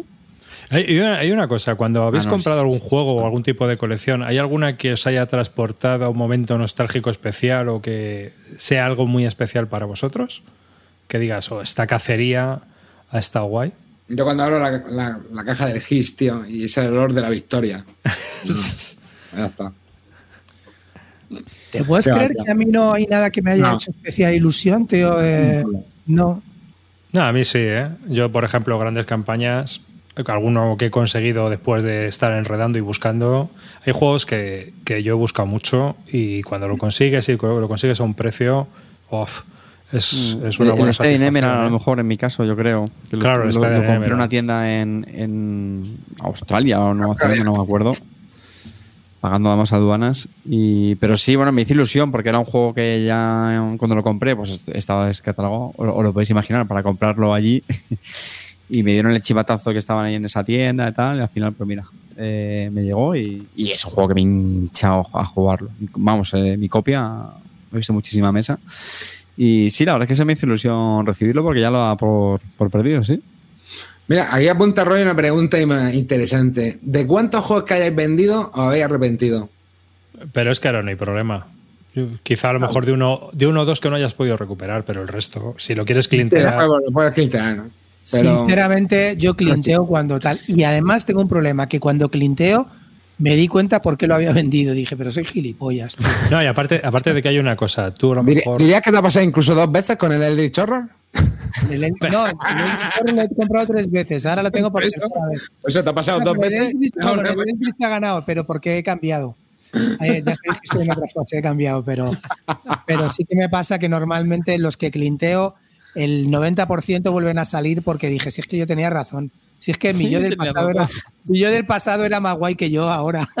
No, yo hay cosas, yo hay cosas que he cambiado, ¿eh? por ejemplo, sobre todo en Wargames, pero eh, sí que es cierto que hay juegos eh, en el sentido de que, que tú los. O sea, antes sí que a lo mejor tenías más sentimiento de culpa si vendías algo que luego no podías conseguir, pero es que llega un momento en el que yo creo que ya te haces a la idea de que si esto está lleno de juegos, es como lo de comprar un juego que está descatalogado a precio de oro. Em, A mí, no me, a mí no me compensa. Yo sé que hay gente que los compra, yo los he vendido, pero yo creo que con el mercado actual que hay, hay alternativas que puedes adquirir. Es decir, si tú quieres un A Study in Emerald y no hay, tío, pues otra cosa. Un Nemesis o otra historia donde haya traidores, pero que yo creo que tienes alternativas para poder jugar a otra cosa que Sí, tenga pero, esa, claro, esa misma ahora hay idea. saturación. Ten en cuenta que Claro. Cuando, empezamos, esta saturación no había. No existía. Entonces, no. Entonces era, era otro tiempo, claro. Y luego, Todo- luego hay otra historia. Todo nos parece mejor, pero no, no era mejor en aquella época. Era Hay peor. otra, hay otra historia que, que también hay que tener en cuenta. Si el juego es bueno, se reimprimirá. Porque se reimprimen hasta los malos. Mira, el, el, el Stay que es cierto que ahora han, han sacado, pero hostia, han tardado, ¿eh? Sí, pero que aunque tarden, tío, como las grandes campañas de la Guerra Civil Americana, que hay alguno que tarda 20 años o más, se acaban reimprimiendo. Si el juego es bueno, alguien al final acaba metiendo la manita para sacarlo. Entonces, de hecho, hay, hay un hay un palabra que yo creo que no hemos mencionado hasta ahora, lo estamos haciendo ahora más de, de- de pasada, que yo creo que tiene que ver mucho con el coleccionismo, y es el, el FOMO, ¿no? El, el- el miedo a, a perderse algo. Yo recuerdo cuando empecé en la, en la afición, llevaba poquito tiempo y estaba en la, en la asociación de, de clandestino y un, un compi que llevaba ya más tiempo y tenía una colección muy grande ya entonces, decía, joder, tío, es que claro, lo- compra- él, él compraba muchísimo, muchísimo. Y, y un poco se autojustificaba porque decía, es que los juegos al final, pues es que luego se descatalogan y luego ya no los puedes comprar. Y yo en aquel momento me quedé como, joder, tío, no sé, pues esa regla de tres, tío, te, te acabas comprando casi todo, que es lo que, lo que, lo que él hacía. Pero reconozco que en el tiempo es verdad que, que también te influye, ¿no? El, el a veces el, el pensar eso, que como te, medio te gusta un juego y, y dices, tú, bueno, luego lo editan, pero... Aquí está saliendo, está saliendo, tiempo. está saliendo el caso de las expansiones del Blood Bowl Team Manager. Claro, por me ejemplo. acuerdo de haber Hombre, sido completista en ese momento y me alegro. Siempre hay excus- siempre hay eh, cosas que no van a volver a salir por, por Claro, cuestiones por de tema de licencia. licencias claro, o, por o por cuestiones Hombre. diversas. Es que en ese sentido las cosas también han cambiado bastante. Ahora se hacen también muchas producciones de estas eh, conjuntas, ¿no? Lo, lo llaman a, a Sí, las- el a las, play. a las autoproducciones estas, por llamarlo de alguna manera. Eh, y también es verdad que ahora hay mucho mercado de segunda mano con aplicaciones como, como Wallapop que yo creo que han, han contribuido mucho a, bueno, a poder conseguir juegos que antes era más, más complicado, ¿no? Pero yo creo que años atrás esa situación se daba, ¿no? El, hostia, vamos a comprarlo ahora porque es que si no luego no sabes qué, qué va a pasar. Mm. ¿Y, y tenéis algún juego que digáis, joder, esta edición es especial o un juego raro de cojones? Que digas, ostras, esto me ha costado conseguirlo. o la Deluxe Edition de Kickstarter da igual. Bueno, yo, yo tengo la edición décimo aniversario de La Aventura al Tren, que la verdad es que estoy muy orgulloso de ella. Es una edición preciosa, chulísima. El Yo la panorama- ¿Tú la vendiste? Pues tío, a mí eso, por ejemplo, me parece. A mí, a mí Aventuras al Tren me encanta. Eso vaya por delante, me encanta. Y además el básico, me gusta muchísimo. Más tuve el Europa, lo acabé vendiendo porque el, base- el, el- el original, el, este- el mapa estadounidense me parece muchísimo mejor. Y, y me Le la vendió me porque va a cogerse la del esa 20 edición. aniversario. No, la vendí porque tú sabes, mi edición vieja del, del- del- de Aventuras al Tren, tú la viste de arriba, que está muy machacada. Y al final le tengo más cariño a esa edición. Mola más jugarlo cuando lo saquen. Esa edición está mal. se. De las veces que lo he jugado, Ahora, No, que se ahora, ahora, acerque. ahora, Creo que esa edición que está machacada por las veces que lo he jugado, más que la nueva edición con trenes bonitos y tal, al final dije, no me voy a la edición juego toda la vida, que llevo más de 200 partidas en esa puta caja y ya está. Adelante. Con las cartas rotas, como las tengo prácticamente. Hmm. O sea, fíjate. Sí, sí, esa, esa edición está totalmente desgastada del uso, que es precioso. A mí eso me parece una maravilla. Estéticamente, vamos, cuando un juego está tan sobado, tío, da gusto. Esa es. Yo es que, no sé, tengo distintas series y colecciones, ¿no? O sea, es que da, pa- da para un programa yo solo, pero. Es que yo no, yo no lo sé. A ver, por ejemplo, el, el- tengo el, el Studio Nemerial como carta de primera edición. Es una cosa muy buscada, pero a ver, yo qué sé, tampoco creo que se han hecho la reimpresión que hicieron estos. Al final está más chula, está en español, el tablero de tal, pero que vamos, que tampoco es que le tenga un especial cariño, lo tengo porque me mola, pero tampoco pasa nada, ¿sabes? No, si la... Creo que, se te, creo que se te oye raro, Clean, tío. Es bajito, Sí, ¿no? Espera. A, ver- a ver, Y con ruido de fondo. joder. Espérate. ¿Ves cómo está el otro micro? Yo creo que está el otro micro. No, se ha- No, se ha- no, eh, a ver, habla ahora. Hola, hola. Ahora mejor. Ahora sí.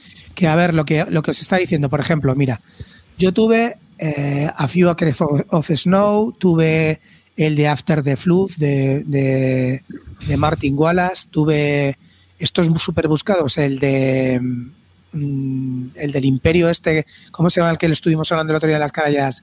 El del Imperio de tres que de Wallace, que son Eh, eh, húngaro. el- sí, ¿Cuál? Gods El de. Polonia. Sí. sí, el God's Playground. El God's, God's Playground. Sí. El, God- el God's Playground. Esos los tuve y los he vendido y sin mirar atrás, tío. Y les he sacado 100 pavos a cada uno y me he quedado como nuevo. Y esos 100 pavos me los habré gastado en beluga, pero tan ricamente. Sí, yo, yo no me arrepiento de ninguno de los que haya vendido. De hecho, estoy viendo el Age of Industry, que lo tiene ahí Carte detrás, en el hueco número 3 de tu colección de, del pack. Hueco número B3, Age of Industry, y ese de puerta. Yo le voy a dar puerta ahora también. El Age of Industry entra en la categoría de darle puerta. Con mapas que estoy viendo, los dos mapas que tengo de la URSS y de Bélgica, cotizados a 80 pavos en la BGG. Esos van a ir a la venta en la BGG. Paso de darlos a. BGG es magia.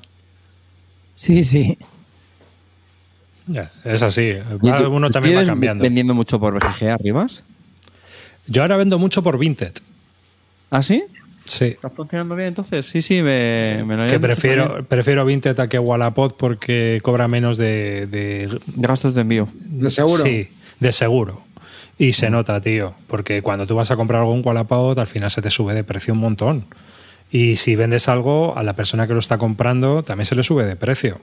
Eh, y en Vinted Eh, aparte de que puedes guardar por marcas, tiene, puedes bloquear vendedores, lo cual es una delicia, porque si hay alguien que está vendiendo algo en la etiqueta que no es, Sí, no o, alguien, o alguien vende productos que te salen a ti y tú no quieres ver, pues directamente le bloqueas y ya no ves sus productos.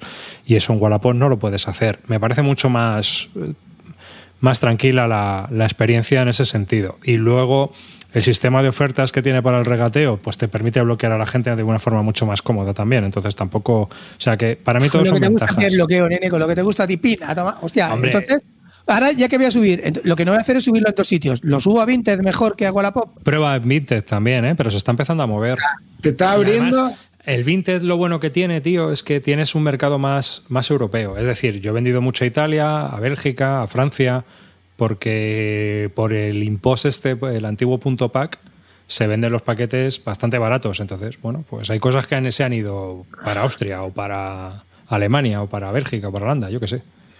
O sea que tú dejas el paquete ahí en el locker y, o en la tienda y ya le llegará al tío. Y el seguro es bastante más barato. Entonces, Bueno, pues entonces, a partir de mañana, 10 al día en Vinted, chavales. Tenía toda la cara de estar abriéndose la cuenta en Vinted para comprarse algo. Es que lo estaba viendo ahora mismo. Voy- a lanzar una idea de negocio y es que así se hace una aplicación que replique en, en cada plataforma, que solamente lo subas en un sitio y que te lo replique en, en Wallapop, en Vinted y en donde sea. Que seguro que Clinito paga la licencia. Sí, y aparte de que, como dice Imisud, en Vinted hay cosas más rarunas. O sea, se pueden comprar cosas, tío. Hay gente que vende, claro, porque es un mercado más europeo. Entonces hay un poco de todo. Así que. y. Bueno, pues ya por último me gustaría preguntaros una cosa. A la gente que nos escuche que sea nueva a la afición, que no creo que nos escuche mucha gente nueva a la afición, pero ¿qué consejo le daríais para, para la gente, para la colección? Es decir, ¿cómo gestiona su colección? Antes de que se- le llenen las estanterías y decida llamar a Ikea para comprar otra Billy. A ver, es que esto es Yo, yo- yo complicado. creo que Clean, es la persona más coherente para. Por supuesto. Sí, por su supuesto, es, estaba pensando en estás él. empezando, haz lo que todo el mundo. Compra como si no hubiera mañana. Compra, compra, diviértete, engánchate, desengánchate, obsesiónate con los juegos, mira la BGG, dale la turra a tu, a tu familia para que juegue contigo y mendiga partidas. Luego ya tendrás tiempo de entrar Comete en club, todos los errores. de poner verde a los youtubers. Ya tendrás tiempo de eso, chavales, de, de- de mirar la degeneración de nuestro programa. Todo eso, para eso ya hay tiempo. Pero mientras tanto, ya estás empezando como Javi Tajes, la mirada del tigre, chavales. Yo solo os pido una cosa a todos los que nos oís, escucháis y veis eh, luego en diferido, y es que nos contéis cómo lo hacéis vosotros. Es decir, estas mismas preguntas que hemos hablado aquí de estos temas, ¿cómo veis vosotros el tema del coleccionismo, de este consumismo desaforado, de este FOMO que vivimos, de esta ansia eh, por, por conseguir títulos? ¿Cómo la vivís vosotros? ¿Cuántos títulos tenéis? ¿Y cómo, lo, cómo vivís la colección? ¿Cómo Aquí vivís la afición? aquí hay auténticas máquinas, ¿eh? Compra hasta que tengas 500 y luego vende hasta quedarte con 200. ¿Cómo es sentirse un hub de logística? Yo, No yo voy a que- no. yo voy a suscribir lo que dice Clean y quiero añadir algo. Y es que, eh, o sea, en, en resumen, es que lo, que lo que a cada uno le haga feliz, de verdad. Como dice Clean, tío. ¿Te hace feliz comprarte 20.000 juegos? Puedes. ¿Tienes el- la capacidad económica, logística, espacio para ello? Adelante, tío. Lo que te Secarte guste. cuando empiezas, tienes esa ilusión. o Sí, sea, que eso es, sé- eso es, tío, eso es. A mí a veces me da pena porque me, me siento rancio en, en la afición y, creo que es que por eso también, ¿no? Es una pena cuando ya tienes recorrido, tienes tu criterio muy, muy definido, etcétera, y que las sorpresas te, te cuestan, ¿no? Que los juegos te sorprenden, etcétera. Y es que es una pena, ¿no? Porque ese factor, más eh, de guste lo, lo, lo, pierdes, ¿no? Entonces, de verdad, te gusta comprar las novedades, etcétera, por ello. Yo sí quería añadir algo y es precisamente al hilo de esto que no olvidemos que- que es normal y natural que, que- que en esta afición eh, pasemos por fases, ¿vale? Yo creo que los que nos hayáis seguido en el programa durante todo este tiempo lo, lo habréis visto, que cada uno de nosotros hemos pasado por, fare- por fases y es que no es que creo que sea normal, es que, es que debe ser hasta bueno y positivo, ¿vale? O sea, que ya está, que si... Eh, que todos hemos pasado por fase- fases, menos Imisud, que no cambia una nota ni aunque lo maten. es, correcto, no, no, la nota y sus Es decir, que yo era antes también de los de no, no, yo no vendo juegos, yo no vendo, yo no, no, yo que va, yo aquí me, me, me entierran con ellos. Y no, y luego ya está, y luego cambias de parecer y no pasa nada. O sea, que eso que lo tengas en cuenta, disfruta del momento en el que estés y ya está. Que para eso Mira, es chavales, para quiero, quiero comentaros una cosa que viene al hilo. Mira. Eh, es una cosa que llevo debatiendo mucho tiempo en el trabajo y en más cosas, y es que tú tienes que decirle a la gente lo que quiere oír, tío. O sea, no, no, no des consejos de mierda, no hagas el cuñado como hacemos nosotros. Tú, tú dale a la gente lo que necesita y lo que quiere oír, tío. La crítica te la metes en el puto culo porque en realidad a nadie, incluidos Nadie. nosotros, nos gustan las críticas. Entonces, tú dale a la peña lo que te pide. Entonces, a ver, te pongo el ejemplo. Tajes me escribe el otro día, nene, me compro el, el, el Mythic Battle Ragnarok y yo me puse en plan gilipollas. Le dije, yo me lo he comprado, ¿eh? he ido. Yo le dije, a ver, nene, tienes el Mythic Battles Panteón y lo tienes a full. No te hace falta el Ragnarok, salvo que seas un loco como yo de la mitología nórdica, pero en realidad es el mismo juego. No, no te lo compres, tío. Si ya tienes uno, y, y te- salvo que te mole mucho la otra mitología, pues la mitología da igual porque el juego es el mismo. No te lo compres. ¿Qué ha hecho el Tajes? Se la ha comprado. Y ha pasado de todo. ¿Cuál es la solución? Dale a la peña lo que quiere oír, tío. Me dice, ¿lo que me lo compro? Pues claro, nene. Píllate uno con, la- con Ragnar y compañía y, y- y no vea, y no te haces el puto rancio y quedas mal con la peña, tío. Ya está, ¿sabes? Pero sé lo que Tío, quieren. Sé lo que quieren. Es como cuando preguntan por dos juegos en el Telegram. Que mi respuesta siempre es la misma. Píllate los dos, tío. Sé feliz. Píllate los dos. Si ¿Qué me compro, la agrícola o el lejabre? Los dos. Si aparte ya lo has decidido. Si es que te has decidido que tú o sea, te vas a comprarte los dos. El que hace tres preguntas por un juego en un foro, digo, ¿qué cojones estás preguntando, tío? Bueno, cómpratelo ya de una puta vez, tío, si ya lo has comprado, cabrón. Tal cual, sí, solo necesitan ese empujoncito, ese, ese ánimo, ese reforzarles. ¿Te acuerdas qué os parece? Los hilos de qué os parece la BSK. Eso era un nido de. Pero hermano, si te la has comprado ya, que entonces, ¿cómo que os parece? No, pero es lo que decía, lo que decía Carte es importante. O sea, yo creo que al final, tío, no se puede afinar a la hora de comprar la colección, porque los, tus gustos van a ir variando continuamente. Y entonces, eh, bueno, habrá un. que- Y eso es bueno, eso es bueno. Sí, tío, porque al final te, tú Porque te lo te estás pasando bien en y, y que tú te lo estás pasando bien en cada momento, ¿sabes lo que te digo? Si luego ya te aburres de algún tipo. A ver, que es normal. Al fin y al cabo, tampoco hay tantísima variedad de mecánicas para que los juegos no se te hagan repetitivos al final, si juegas mucho, ¿sabes? Pero bueno, Bueno, vamos a hablar de ese núcleo, Clinito. Que No, vamos a cambiar. no. Cerramos. Clean, ¿me compro el Nucleum? Pues, eh, el, el otro día se lo, Nucleum. se lo recomendé a ciegas a un amigo, tío. O sea, a, a ver qué nos Haz cuenta. la, haz la ficha arriba, coño. Vamos a hacerlo a, a lo, a lo grande, como los viejos tiempos. Un antiguo juego de Simone Luciani, el gran Simone Luciani y David Turchi, ese gran creador de voz en solitario ¿eh? para Board and Dice. Así que aquí tenemos un pedazo de juegaco ¿eh? que nos va a contar. Nucleum, en la nueva italianada con David Turchi de por medio. Cuéntanos. A ver, más que David Turchi, yo creo que. A ver, eh, por cierto, chavales, si tenéis que tener a un ídolo que haga juegos en solitario, mm, soy más de Automa Factory en mi corazón, ¿vale? Igual que soy del Albacete Balompié, no voy con la mayoría, soy de Automa Factory, ¿ok, chavales? Automa Factory, mejor que David Turchi haciendo, haciendo solitarios. Me gustan mucho más y los disfruto más los de Automa, aunque no, no discuto que hay algunos de, de Turchi que no están mal, pero me parecen más coñazo de manejar.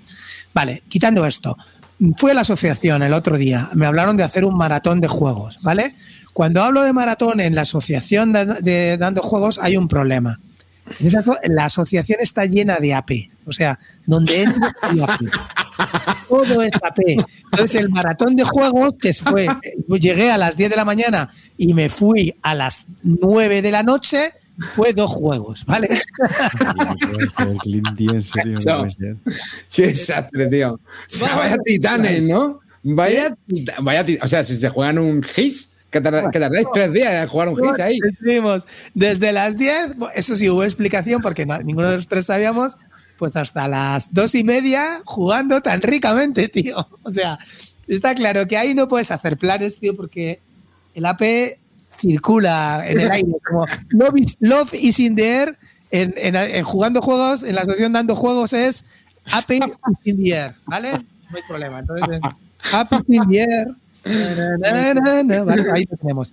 El caso es que, bueno, lo explicó Antonio, la verdad que lo explicó bastante bien, Moon Noise, y estuve jugando con la mesa de Davis y dando fuego también, y jugando a fuego. Eh, que por cierto, Carte, te superó, porque jugando a fuego vino con una bata y se puso a jugar con una bata. ¿En Te lo juro por Dios. No hay foto de eso. Te lo juro, sí, sí hay fotos, sí hay fotos por ahí. Te lo juro por Dios. Vino con su bata, se colocó su bata azul y se puso a jugar con su batica Qué y se quedó nuevo. Hizo de puta madre porque hace un frío de cojones en la serie. Más calentico que todos vosotros, chavales. Se tengo Me faltó las zapatillas de fieltro, tío, y éramos felices. Bueno, el caso es que lo, lo probé, tío, y a ver, el juego en realidad mm, para mí sufre del tema de estar todo el rato comparándolo con el Brass o con cualquier otro juego. Entonces ya pedimos que por favor se evitara el tipo de comparaciones. El juego está bien en general, mm, sin compararlo con nada. Tiene mecánicas que beben como todos los nuevos euros de, de otros juegos que ya conocemos previamente, unos más y otros menos, y creo que no le hace ningún bien el tema de decir esto es como el Brass, esto es como el Barras, esto lo toma del Great Western Train, esto lo toma de tal. Entonces al final eh, no, está, no estás disfrutando del juego de lo que es. Luego el juego tiene mecánicas que, que están chulas, que, son, que están bien.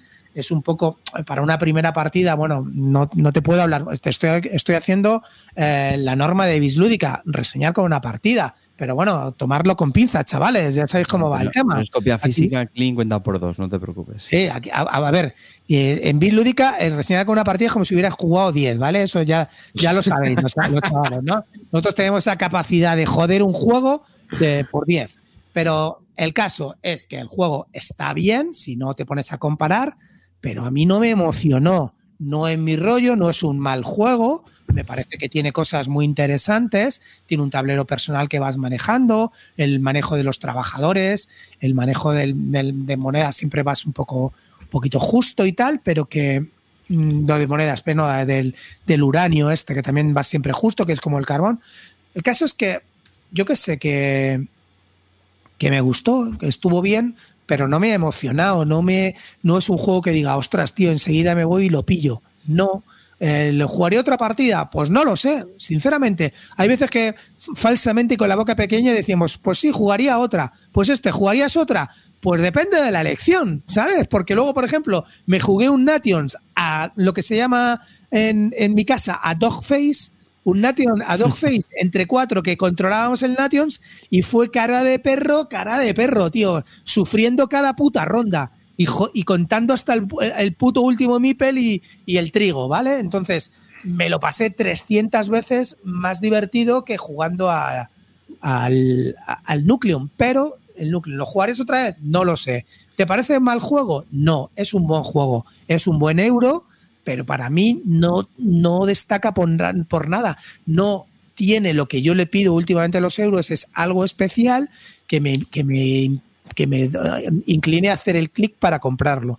Entonces, ya está, esa es toda la crítica que os puedo hacer. No os voy a hablar de mecánicas, no hemos venido aquí a hablar, no tal, es un juego, pues es un económico que tienes que ir haciendo unas vías para conectar las centrales nucleares y meterlas diplonio para, para iluminar una serie de ciudades que vas colocando. No tiene más, no hace falta que os cuente más rollo. Ya sabéis de qué va el rollo. Hay bola de nieve, lo que pasa en todo este, este tipo de juegos. ¿Es entretenido? Sí. ¿Lo deberíais jugar? Sí. No tengáis rencor a Luciani. Luciani pudo tener errores, pero no quiere decir que haya dejado de saber jugar a, o de diseñar juegos. Pero me lo- no es para comprar. Ya está. Eso es todo. Eso sí, hubo cánticos, nos pasamos todo el cántico cantando. Que me encanta jugar a euros cantando, tío. Yo me lo paso de puta madre. Una fiesta en euros. Yo soy de los pocos que se pone a cantar y a corear. a cantar. Es tu mecánica preferida, los euros, ¿no? Sí, Sí. Me encanta ¿eh? el troleo de, oye, macho, ¿cómo está jugando, nene? Tal, qué partida, qué tiquitaca. tal. Ese, ese tipo de comentarios ya los conocéis, los que habéis jugado conmigo, y me lo paso de puta madre. Y le doy charleta y ya está. y Me lo pasé. ¿Cómo te lo pasaste? Bien. Pues Sí, fue como, fue como un poco como la partida de Prime Minister, ¿no, Cartesius? Sí, sí, sí, sí. Que nosotros estuvimos probando el, el Prime Minister, que es eh, bueno un juego que ha lanzado GMT. GMT. Espera, que le hacemos fichita. Venga, dale. Vamos a hablar. Es de Paul Hellier y Donald Hegarty. GMT Games. Es una Bueno. de, las, de las últimas novedades que ha sacado GMT. Pero esto, esto lo sacasteis en pijama para dos, ¿no? Hombre.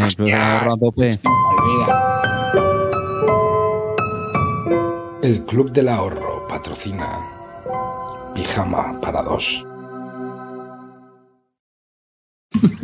Bueno, pues eh, éramos cuatro. Echaba ya de menos, echaba de menos esa vocecita final Hoy, que tío, pones amarillo que hoy te pone entran- Hoy entran todas las cortinillas, eh, van a entrar hoy, ¿eh? Nos falta el gol, tío, nos falta el gol. Nos ¿eh? falta, nos falta Nos el falta- gol. El gol lo teníamos que haber metido con lo de Vinted, tío, que hay 40 aquí que se han hecho cuenta hoy. El gol, eh, le hemos hecho la raid al Vinted. A ver, Cela- Celacanto y yo somos muy de Vinted. sí, sí, a mí me lo voy a comentar Roy también. Eh, el rollo del Prime Minister, chicos. Bueno, es un juego que es de 1 a 4 jugadores. De hecho, esto se puede jugar en solitario y dicen que está bastante bien en solitario, ¿vale?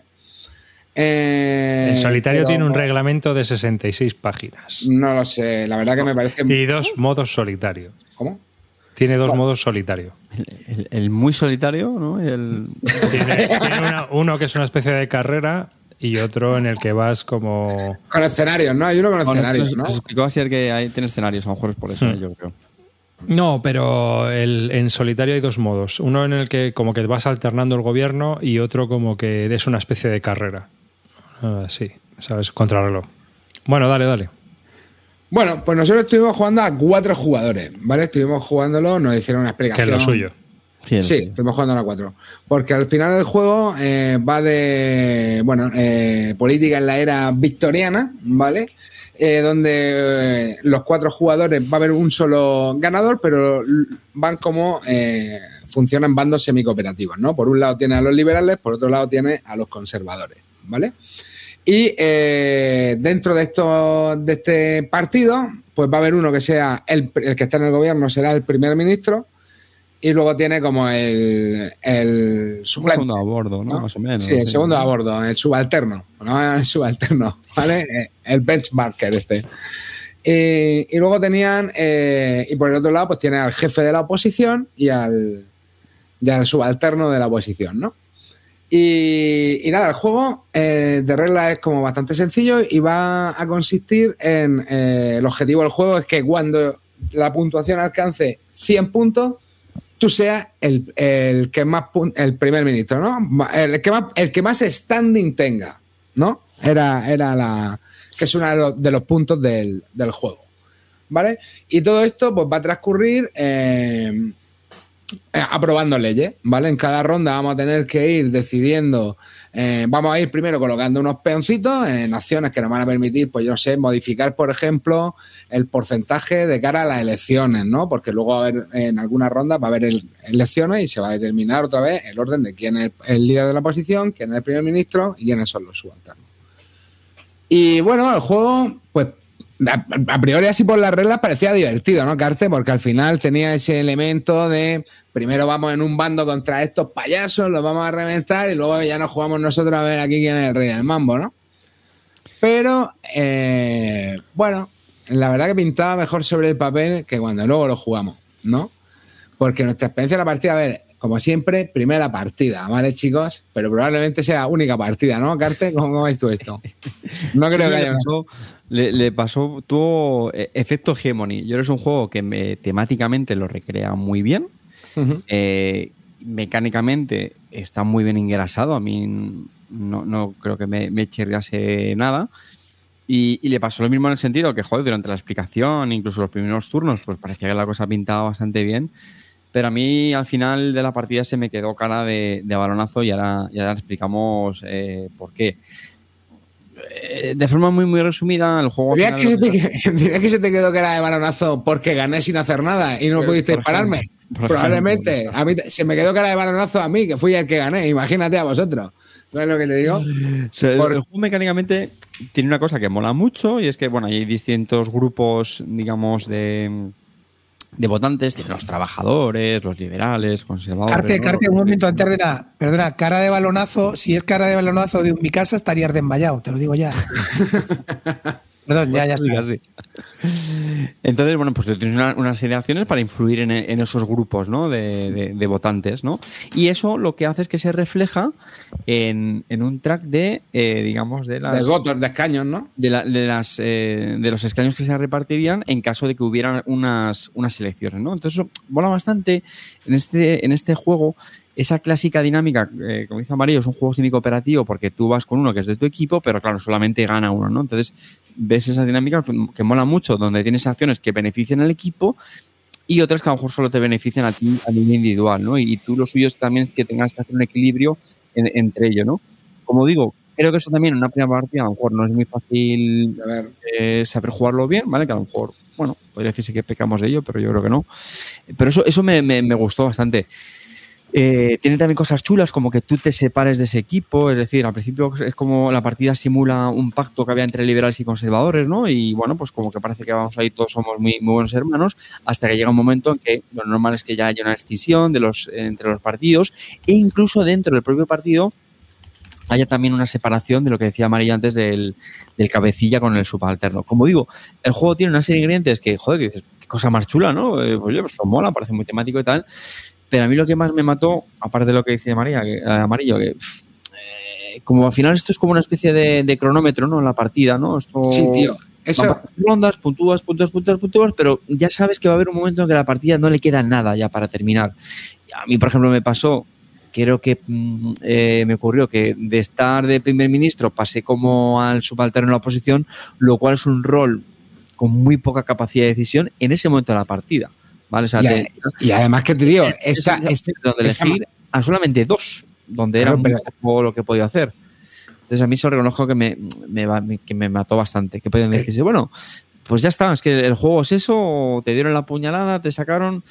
Pero es que insisto, es que no, no me pareció tampoco que tuviera mucha, mucha toma de decisión. Por eso yo creo que lo siento, pero a mí me recuerda al Hegemony, donde mecánicamente suena muy bien, porque influyes en los grupos, compras cartas que te dan una serie de beneficios, eh, decides si haces selecciones o no, pero luego la realidad es que la toma No, de las decisiones son muy, muy básicas, ¿no? Por lo que Pero veo. vamos, sota, sota, sota, sota. ni- No llegas ni al caballo, te quedas en la sota.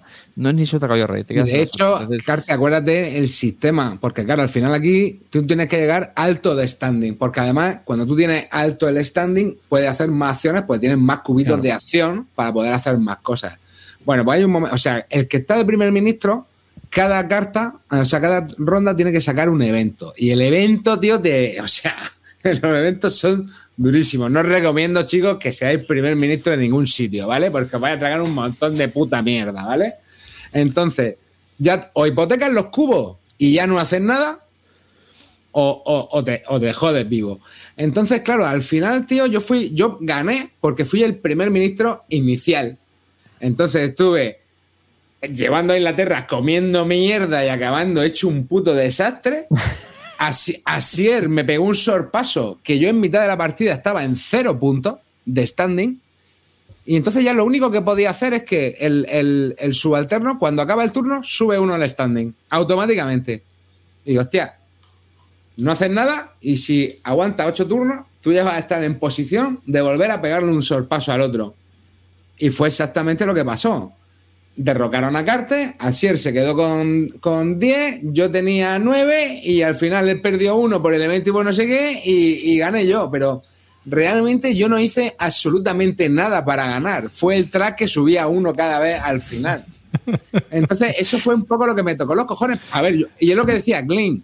Me lo pasé de puta madre cuando decíamos, venga, vamos a probar, vamos, nos pues intentamos poner de acuerdo con estos payasos para hacer esta ley, así es, ¿no? O sea, se estás vacilando ahí un poco, te estás riendo. Al final, Carte le va a tener que llevar los cafés a Alberto, que mira la que te va a preparar, porque Alberto no es subalterno.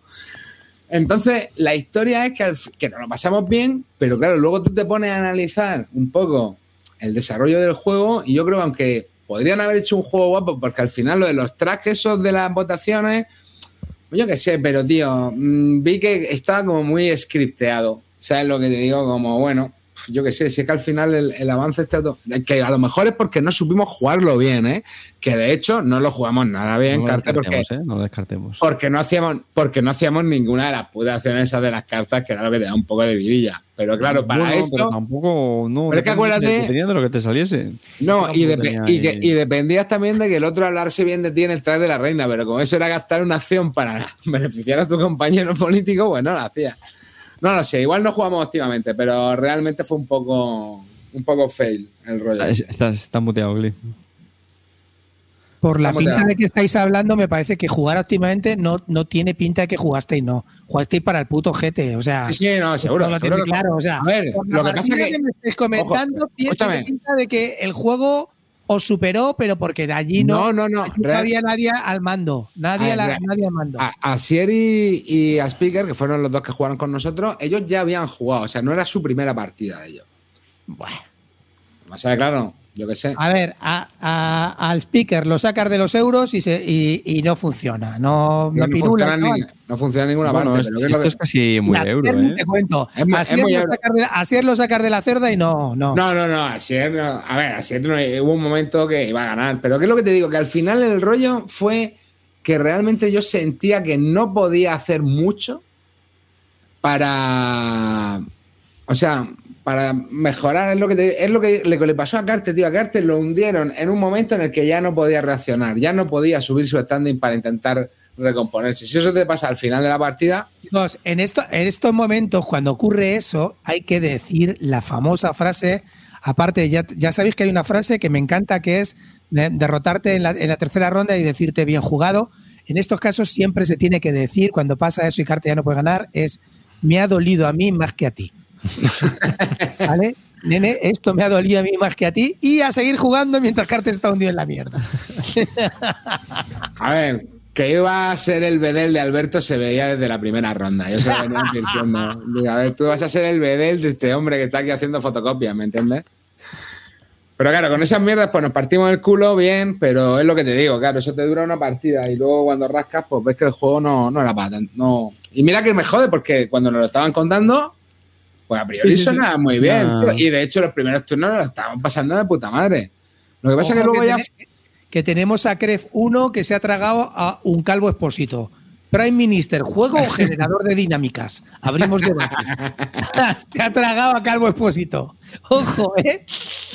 Hay amigas. La verdad es que la, la dinámica de la intención de voto mola bastante. Cuando abriendo, hostia, tío, es que nos sacan no sé cuántos escaños. Que como haya elecciones ahora, no, no- nos cruje aquí el, el partido de, de los liberales Sí, o, sí, o de los- claro, pero mientras tú te estás comiendo eventos negativos, para los que tienes que estar hipotecando los cubos o comiendo, mira, que al final lo que hace es que, que baja el, el interés de los granjeros, que le den por culo a esos paletos. ¿Sabes lo que te digo? Más dice, manda, yo te meto un poco en el rol. Pues ¿Sabes lo que hombre, el Esto- juego no, no- no pintaba mal, pero vamos, ya si No, ver, tiene, yo- si no tiene No, tío, decisiones. a ver, a lo mejor es que lo no lo jugamos, de regla lo jugamos bien, porque no nos damos que Sí, eso que nada decir, raro. las reglas fueron 20 minutos que lo cronometré, tío, y la verdad es que. Todo claro, Muy sencillo, muy sencillo. Muy claro. sencillo. Yo, es creo que elegante nosotros- en mecánicas, ¿eh? Yo creo que elegante. nosotros no jugamos bien, ¿vale? Porque es verdad que el bench, el, el- el problema es que cuando tú estás de subalterno tienes un set muy limitado de acciones. Y entonces solo puedes hacer prácticamente dos cosas, ¿vale? Porque no puedes hacer campaña, no puedes hacer... Que la campaña al final es, no nos engañemos chicos, es bajar y subir putos tracks, ¿vale? Eh, hay un montón de tracks en el juego que va, y va de eso. Pero esa parte es divertida. Lo que pasa es que luego también tiene como unas cartas donde, donde tiene algo más de margen para poder jugarlas, pero para eso ha tenido que llegar a determinadas a determinados puntos en el track y tal. No sé, a mí me dejó un poco frío. Mm. No, la verdad es que. Digamos que cuando juntáis pijama para dos es eh, fuego y gasolina, nunca dais una. No, lo que ocurre, lo que ocurre es que cuando es juego de, de política, ¿sabes? Estos siempre van a la baja. Aquí hay algo, ¿eh? Bueno, no sé. Salimos en arcas, tío, yo qué sé, tío. Pero... Que va, tío, si nosotros somos. mí Ah, bueno, es verdad que al payaso juegos. de Carte no le gustó el Diamager, ¿te acuerdas? Que estuvo rajando bien el Diamager. El Diamager, tío, es no, buenísimo. no sé, tío. lo mismo es el tema, ¿eh? A ver, el Diamager No me gusta, me parece sobrevalorado. Es un juego bien, ya está. Que, pues nada, Prime Minister, Así que si, si lo probáis, alguno de los que estáis por aquí, no sé, si ¿estaba ya esto a la venta o...? Sí, estaba llegando ahora de- del P500 de GMT. Ah. O sea, salía. Que nos llegando. cuenten, que nos cuenten también la, la gente. Si va a Tajes ser- que estaba en la partida también. Yo estaba allí y no pintaba bien. Bueno, la explicación, si queda un ratito la explicación. Pero vamos a ver, Tajes, tío. Pero Tajes, si Tajes iba caliente. ¿Qué coño está diciendo que no pintaba bien? Si, se- si se fue a la cama diciendo que esto pintaba pepino, cabrón. Duró, duró, por cierto. De hecho, me desperté por la mañana y le dije, Taje, no te pilles esta mierda. Y a Maldonado le puse, véndelo. Gonzalo Eh, Maldonado. A Gonzalo. Ah, que el juego lo- lo- se lo ha comprado Gonzalo Maldonado. Maldonado no Hombre, tiene. claro. Esto, Hombre, este, este es esto es carne de gaceto. Sí, sí, a él le gustan mucho estas temáticas. así como- no sabía que lo tenía, pero lo llamé y le dije, vende Prime Minister. Porque sabía que se lo había comprado seguro. Sí, sí, sí. Seguro 100%. Que digo que duró unas tres horas, seguramente se puede bajar a. Hombre, a ver, más aquí tiempo. preguntan que, que si jugaría primero un Prime Minister, un Versalles o un Churchill. Churchill de aquí a Lima, vamos. Vamos, Churchill. A mí el Churchill me sigue pareciendo chulo. Churchill es cojonudo. Tiene su aquel. Tiene su lucha. Bueno, pues. Pues nada, Prime Minister. Otro fail. Aunque también, esté, aunque también está scriptado como este, pero, pero da buen rollo. A mí me mola, me mola mucho el Churchill. Bueno, pues yo voy a hablar de una novedad. 2023. Para, ¿eh? Venga, vamos. Venga, Arriba, vamos, arriba no de una novedad. que no damos novedades a la gente nueva. Vamos. Voy a hablar de Faraway, un jueguecito de cartas, ¿vale? Que a, a Carte le recordará al este juego de Ma- Marcel André Casarola, el Dynasties, este. ¿Te acuerdas que lo sacó de Vir? Por la mecánica que tiene. Bueno, os voy a explicar porque esto ha salido ahora este S y es un juego bastante sencillito. Es un jueguecito que trae, nada, trae un taquito de para puntuaciones, porque es un poco ensaladita. Bueno, no es que sea ensaladita, pero tiene un poco lío de la puntuación. Tiene un mini mazo de cartas chiquititas y un mazo de cartas cuadradas. La calidad de los componentes no es muy buena, las cartas no son de muy buena calidad. Pero bueno, el juego es muy, muy sencillo y es muy fácil de explicar. Otra cosa es que luego se te dé bien, pero es bastante adictivo el juego, ¿no? La mecánica. ¿De qué va esto? Esto de lo que va es de que tienes que hacer, es un draft, se hace un draft en el centro de cartas cuadradas, es un viaje que uno va haciendo y vas montándote tu civilización. Eh, entonces se hace un draft en el centro de... Espera, espera, espera un momento, Arribas. ¿Es un viaje que vas haciendo y montando tu civilización? Sí, eso. No me pega nada. far away, far away. Vas montando tu civilización mientras vas viajando, un rollo así, ¿sabes? Ahora no me ha dado, ¿no? Sí, Eh, algo de eso. Tío, las reglas están en francés, yo qué sé. Aquí es francés el puto juego. No. ah, bueno, dicen que por aquí lo va a sacar maldito. Seguramente. Bueno, esto lo va a sacar maldito. Esto está bastante bien, ¿eh? No creo que acaben las cajas. El caso es que. eh, Es que es increíble, ¿eh? Arriba, tío. Cómo, re- cómo el- cuando llega el 90, hermano, saca la magia, ¿eh? ¿De qué va esto? saca Bueno, voy a explicarlo, voy a explicarlo. Ponemos en el centro de la mesa tantas cartas como seamos jugadores, más una carta más. Es decir, siempre hay una carta que no se va a jugar. Y eh, se van a ir seleccionando. Tú vas a tener tres cartas en la mano, colocas una boca abajo y esa va a ser tu primera carta. Y luego, por orden ascendente, la carta más baja, el jugador que haya jugado la carta más baja va a ir eligiendo una del centro. ¿Vale? ¿Cómo va esto? Bueno, pues nosotros vamos a ir montando un tablero y ese tablero nos va de cartas cuadradas. Y ese tablero de cartas cuadradas, entre las tres que vamos a tener siempre en la mano para elegir, nos, nos van a dar una, nos van a dar a lo mejor recursos o nos van a dar una forma de puntuación o nos van a dar eh, un número que nos va a permitir, si jugamos luego una carta con un número superior, coger lo que es una carta de santuario, que son estas más eh, Eurogame pequeñitas alargadas, que son como bonos en realidad. Entonces, todos los turnos podemos jugar una carta cuadrada y si hemos hecho bien las cosas, una carta de bono. ¿M? Las cartas de bono también al principio robas una, pero si vas montándote con unos iconos que hay, pues robar dos, tres, cuatro y eliges solo una. Es decir, cada turno como mucho vas a jugar una carta cuadrada y una carta de bono. Entonces, el juego dura ocho rondas y vamos a ir colocando, vamos a ir seleccionando nuestras cartas y las vamos a ir colocando de izquierda a derecha. Pero luego, al final del juego, se puntúan al revés y vamos deshaciendo el camino. Entonces, lo que hacemos es que damos la vuelta a todas las cartas y giramos la primera de la derecha. Y esa primera de la derecha tiene unos requisitos de puntuación si, si, tiene, si es de puntuar. Y tienes que cumplirlos con las cartas que estén destapadas. Y así vas avanzando hacia la izquierda. Así que tienes que intentar, ¿eh? según vas construyendo tu tablero, que las cartas que te dan puntos, tener los recursos necesarios cuando vas a la vuelta.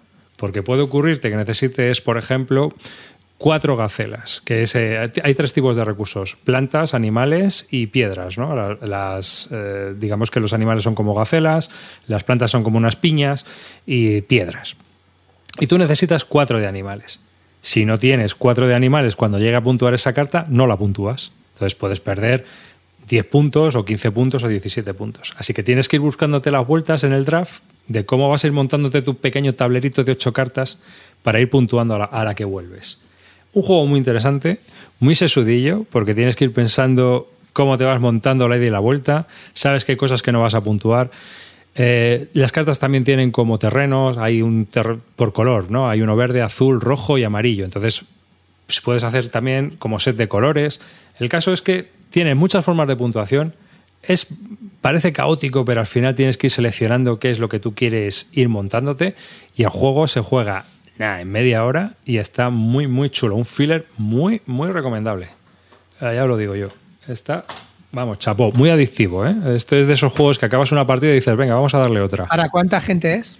Esto es ahora mismo, yo creo que hasta cuatro. ¿Y tú que lo No, a juegas? cinco. a dos? A tres. ¿Cinco? ¿A No, seis? nosotros- hasta seis. De dos a seis jugadores. Yo lo he jugado a tres. O sea, y aquí pone ves tres, o sea que como mejor tres, ¿no? Pero es que te da igual que sean cuatro, cinco, seis. Si se, se hace todo a la vez. Y a dos, ¿cómo lo ves? También debe ser una lucha, una lucha ahí de pelotas, porque claro, es un uno contra otro a las puntuaciones. Mm. Tú date cuenta que al final lo que vas haciendo es seleccionar las cartas que hay en el centro y de eso te tienes que ir montando el chiringuito. Está en Board Game Arena, chicos, haceros un favor. Sí, sí, sí, probarlo. podéis probarlo en Board Game Arena, ¿eh? Y mucha gente lo está pillando porque lo está probando en Board Game Arena y dice, ¡uh, cómo mola! Así que ¿eh? Yo creo que escala muy bien, ¿eh? Bueno, chicos, nada, si es que cuando la coge, cua- cuando la eh, coge la- en la frontal, aquí- engancha en la frontal, Aquí lo va a sacar maldito, eh, que creo que saldrá por 15 o 20 pavos. Esto no va a ser mucho más caro, la cajita esta. pues. Y, y viene como también en distintas ediciones. Está la naranja, tiene otra, o sea, hay distintos artes. Pequeñita la caja, ¿no, tío? Para seis jugadores. Claro, ¿no? son dos, son dos macitos de cartas, tío. Son dos macitos de cartas y la tabla de ayuda para, para la puntuación. ¿Ves, tío? A mí estos tipos de rollos me cuestan, tío. No... Ya, sí. A mí, sí, yo mí- qué sé, mí es me que para ponerme a jugar esto me cuesta, me cuesta, tío. Eh, pero yo, Sé que yo es vuestro rollo total y que son los típicos juegos que a la gente le. No, esto es un juego de estos de empezar o terminar. Yo creo. O, o Sí, es, un sí, juego, por eso sí. o es un juego familiar. Puedes jugar- sacarlo con, con todo el mundo. Claro, porque ese es el rollo. ese es el Claro. rollo. ¿Tú que la juegas más arriba a tres o a, o a dos? Tú A No, a tres. tres. A A tres. tres, a tres, le hemos jugado a tres. Lo que sí que he visto, tío, y que me parece muy divertido es el arte, tío. Lo estoy viendo ahí y se ve muy chulo, tío. Las cartas son bonitas. Sí, ¿eh? las cartas son chulas. El arte está muy bien. Massim Morin es el artista. Porque esto es un juego de Johannes Gruppi y Coretin Lebrap. Y, y bueno, pues las cartas son graciosas, ¿no? Tiene un arte muy, muy simpático. Así como una mezcla de indígena y tal, o mexicano, indígena, no sé. Pero a mí me parece que está bastante. Es diferente. Me hubiera gustado un poco más de calidad en las cartas, eso sí que os lo digo. Pero que al final, bueno, pues son sesenta y tantas cartas que están numeradas. Y tienes también la dicotomía de que las cartas bajas te dan un, un tipo de recursos, las cartas altas otros. Entonces, para ir cumpliendo todos los requisitos es muy complicado. Siempre hay algún turno que no vas a conseguir lo- el, el bono este de, de santuario porque te interesa como hacer un- una especie de reseteo para conseguir recargar, ¿no? Para, recursos para conseguir otra cosa mejor, igual. para conseguir recursos o quizá conseguir puntos que luego vas a necesitar. Te tienes que ir montando la estrategia. Es un juego que te permite montarte la estrategia un poco, ¿eh? aunque es muy táctico y tienes que ir seleccionando las cartas de draft según van saliendo, pero tú vas viendo hacia dónde puedes ir. Y al robar cartas de santuario, pues si consigues robar más de una, obviamente pues puedes seleccionar qué carta de santuario quieres colocar. ¿Son, muchas cartas las que se ponen en el draft arriba? O... Eh, se ponen tantas como jugadores más una. Es decir, si somos cuatro jugando, se ponen cinco cartas. Si somos seis, se ponen siete cartas. Si somos tres, cuatro O cartas. sea, que no, no tiene mucho AP el juego, en realidad, vamos. Que Nada. A ver, chavales, que si os gusta que os metan estos golitos, para adelante, meteros. a- Amarillo, a- No, vamos. a ver, hermano, Claro, es que un golito de 15 pavos no es un golito de, de 100 pavos, está claro, ¿eh? Esto, esto no es a ¿Cuánto, cuánto, cuánto duraría esto en, en, en la asociación dando juego, Clint? ¿Cuánto Esto de la asociación juegos, pues, dos horas. Dos horas. Que la- es un- esto es un filler. La partida dura no- 15-30 minutos. Eso lo encaja ahí en dos horas de puta madre, bro. ¿Sabes lo que te digo? Así podría hacer tres Amarillo. juegos en los maratones. Venga, vamos para adelante. Cortinilla. ¡Ojo que tenemos El golazo del programa. Pues nada, yo, yo lo recomiendo, ¿eh? Como filler. Si os van estos jueguecitos de filler y tal, está súper chulo. Oye, est- estaba pensando, tío, que, que- que capaz de que venga el, el lama y nos, nos haga un sis en desist, ¿eh? Pero de que nos pida derechos de autor. Bueno, el que Lama, tío. Ese audio me lo pasó así, ¿eh? El de qué huevos tiene, me lo pasó así, sí, sí. Oye, alguien, ahora que estáis aquí, eh, los, los que controláis mucho el tema, ¿alguien sabe cuándo va a salir el Dinastía de Yu? Es un juego que me tiene hiper, hiper, hiper hipeado. El Legend of un Yu, euro ¿no? en solitario puro, tipo muro de Adriano, pero sin ser roll and write, solo gestión de recursos y cartitas, con el arte de Graphic Games, que me encanta, tío.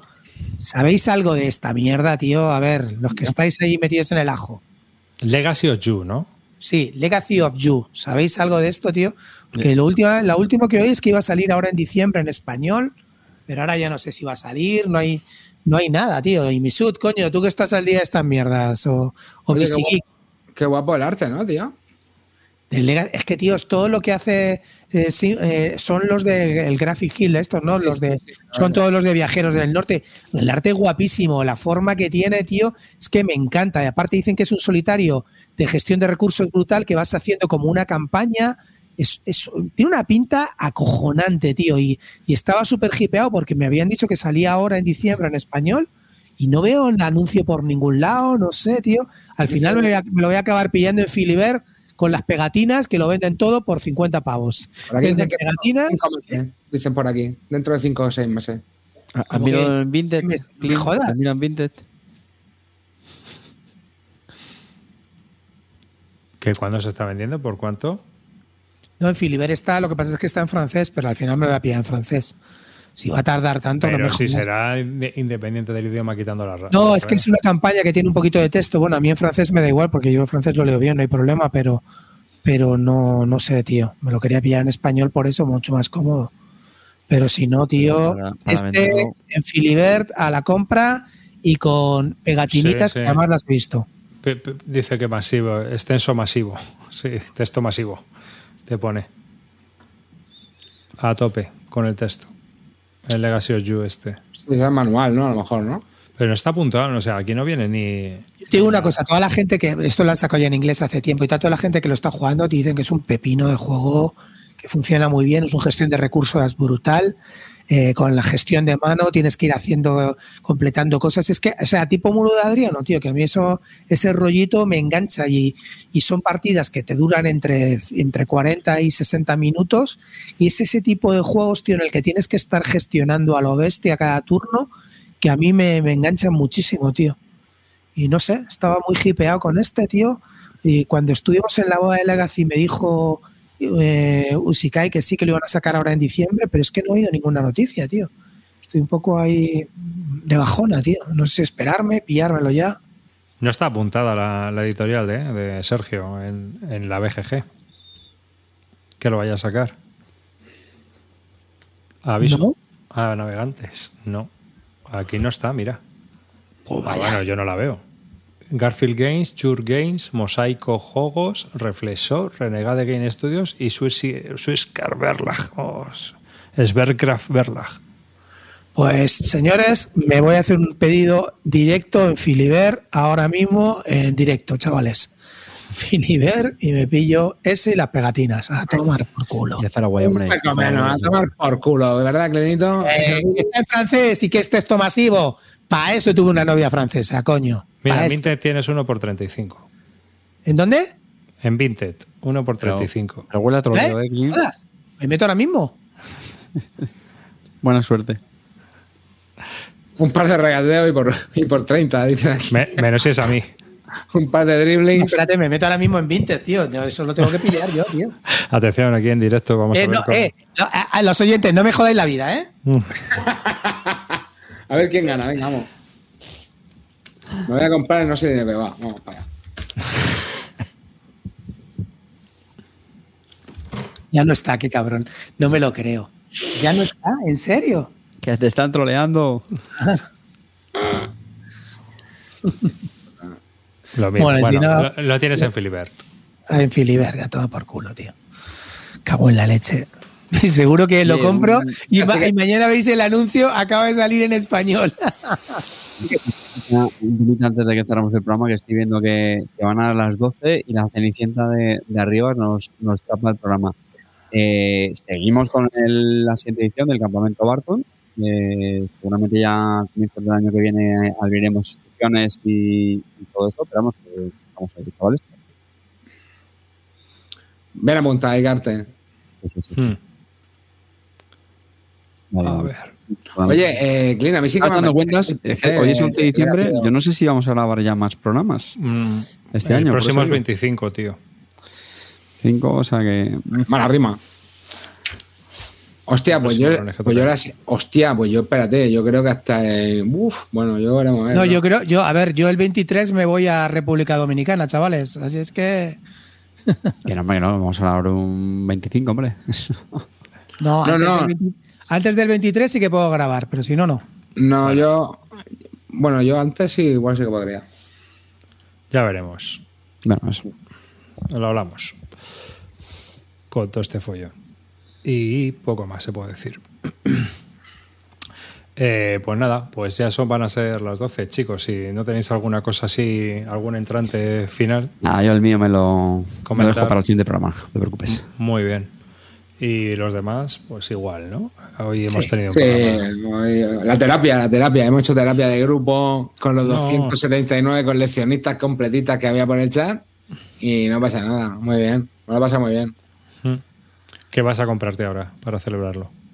El de Clean este, el Legacy of You, que sí que está en Vintage, se lo acabo de quitar. No me jodas, en serio, eh, que- amarillo. que sí que está, coño. Que Mira, vete, dice, que lo que quito. lo tiene a- apuntado ediciones primigenio. Eso es que este no lo ha colocado en, en la web.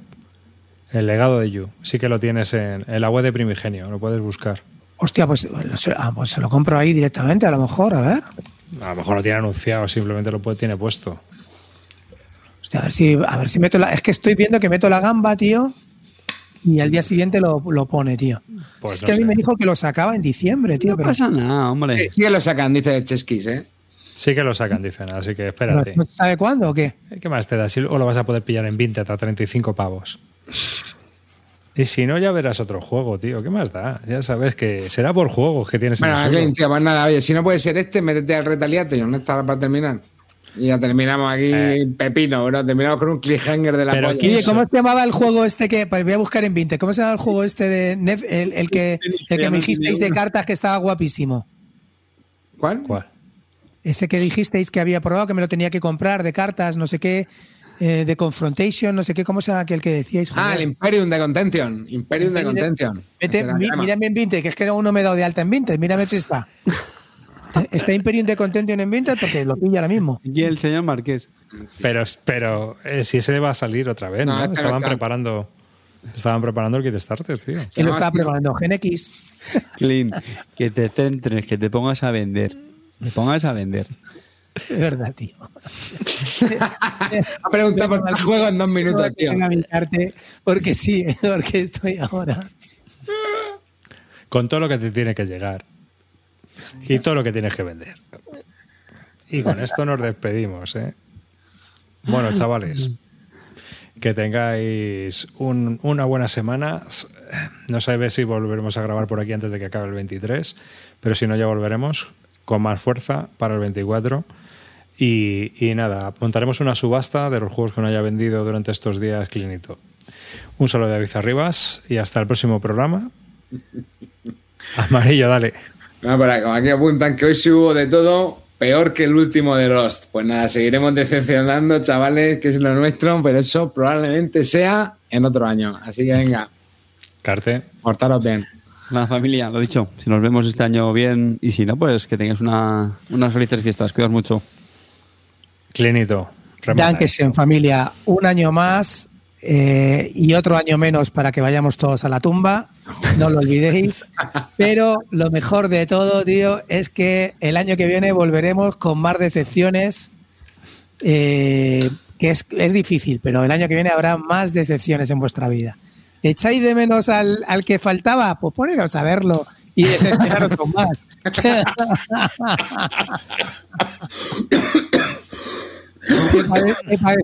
Tenemos un, un rato nosotros también. Así es que un besito para todos y, y nos vemos. A lo mejor, ¿eh? A lo mejor grabamos antes del 23, nunca se sabe. En esta casa siempre hay una decepción más. Chao.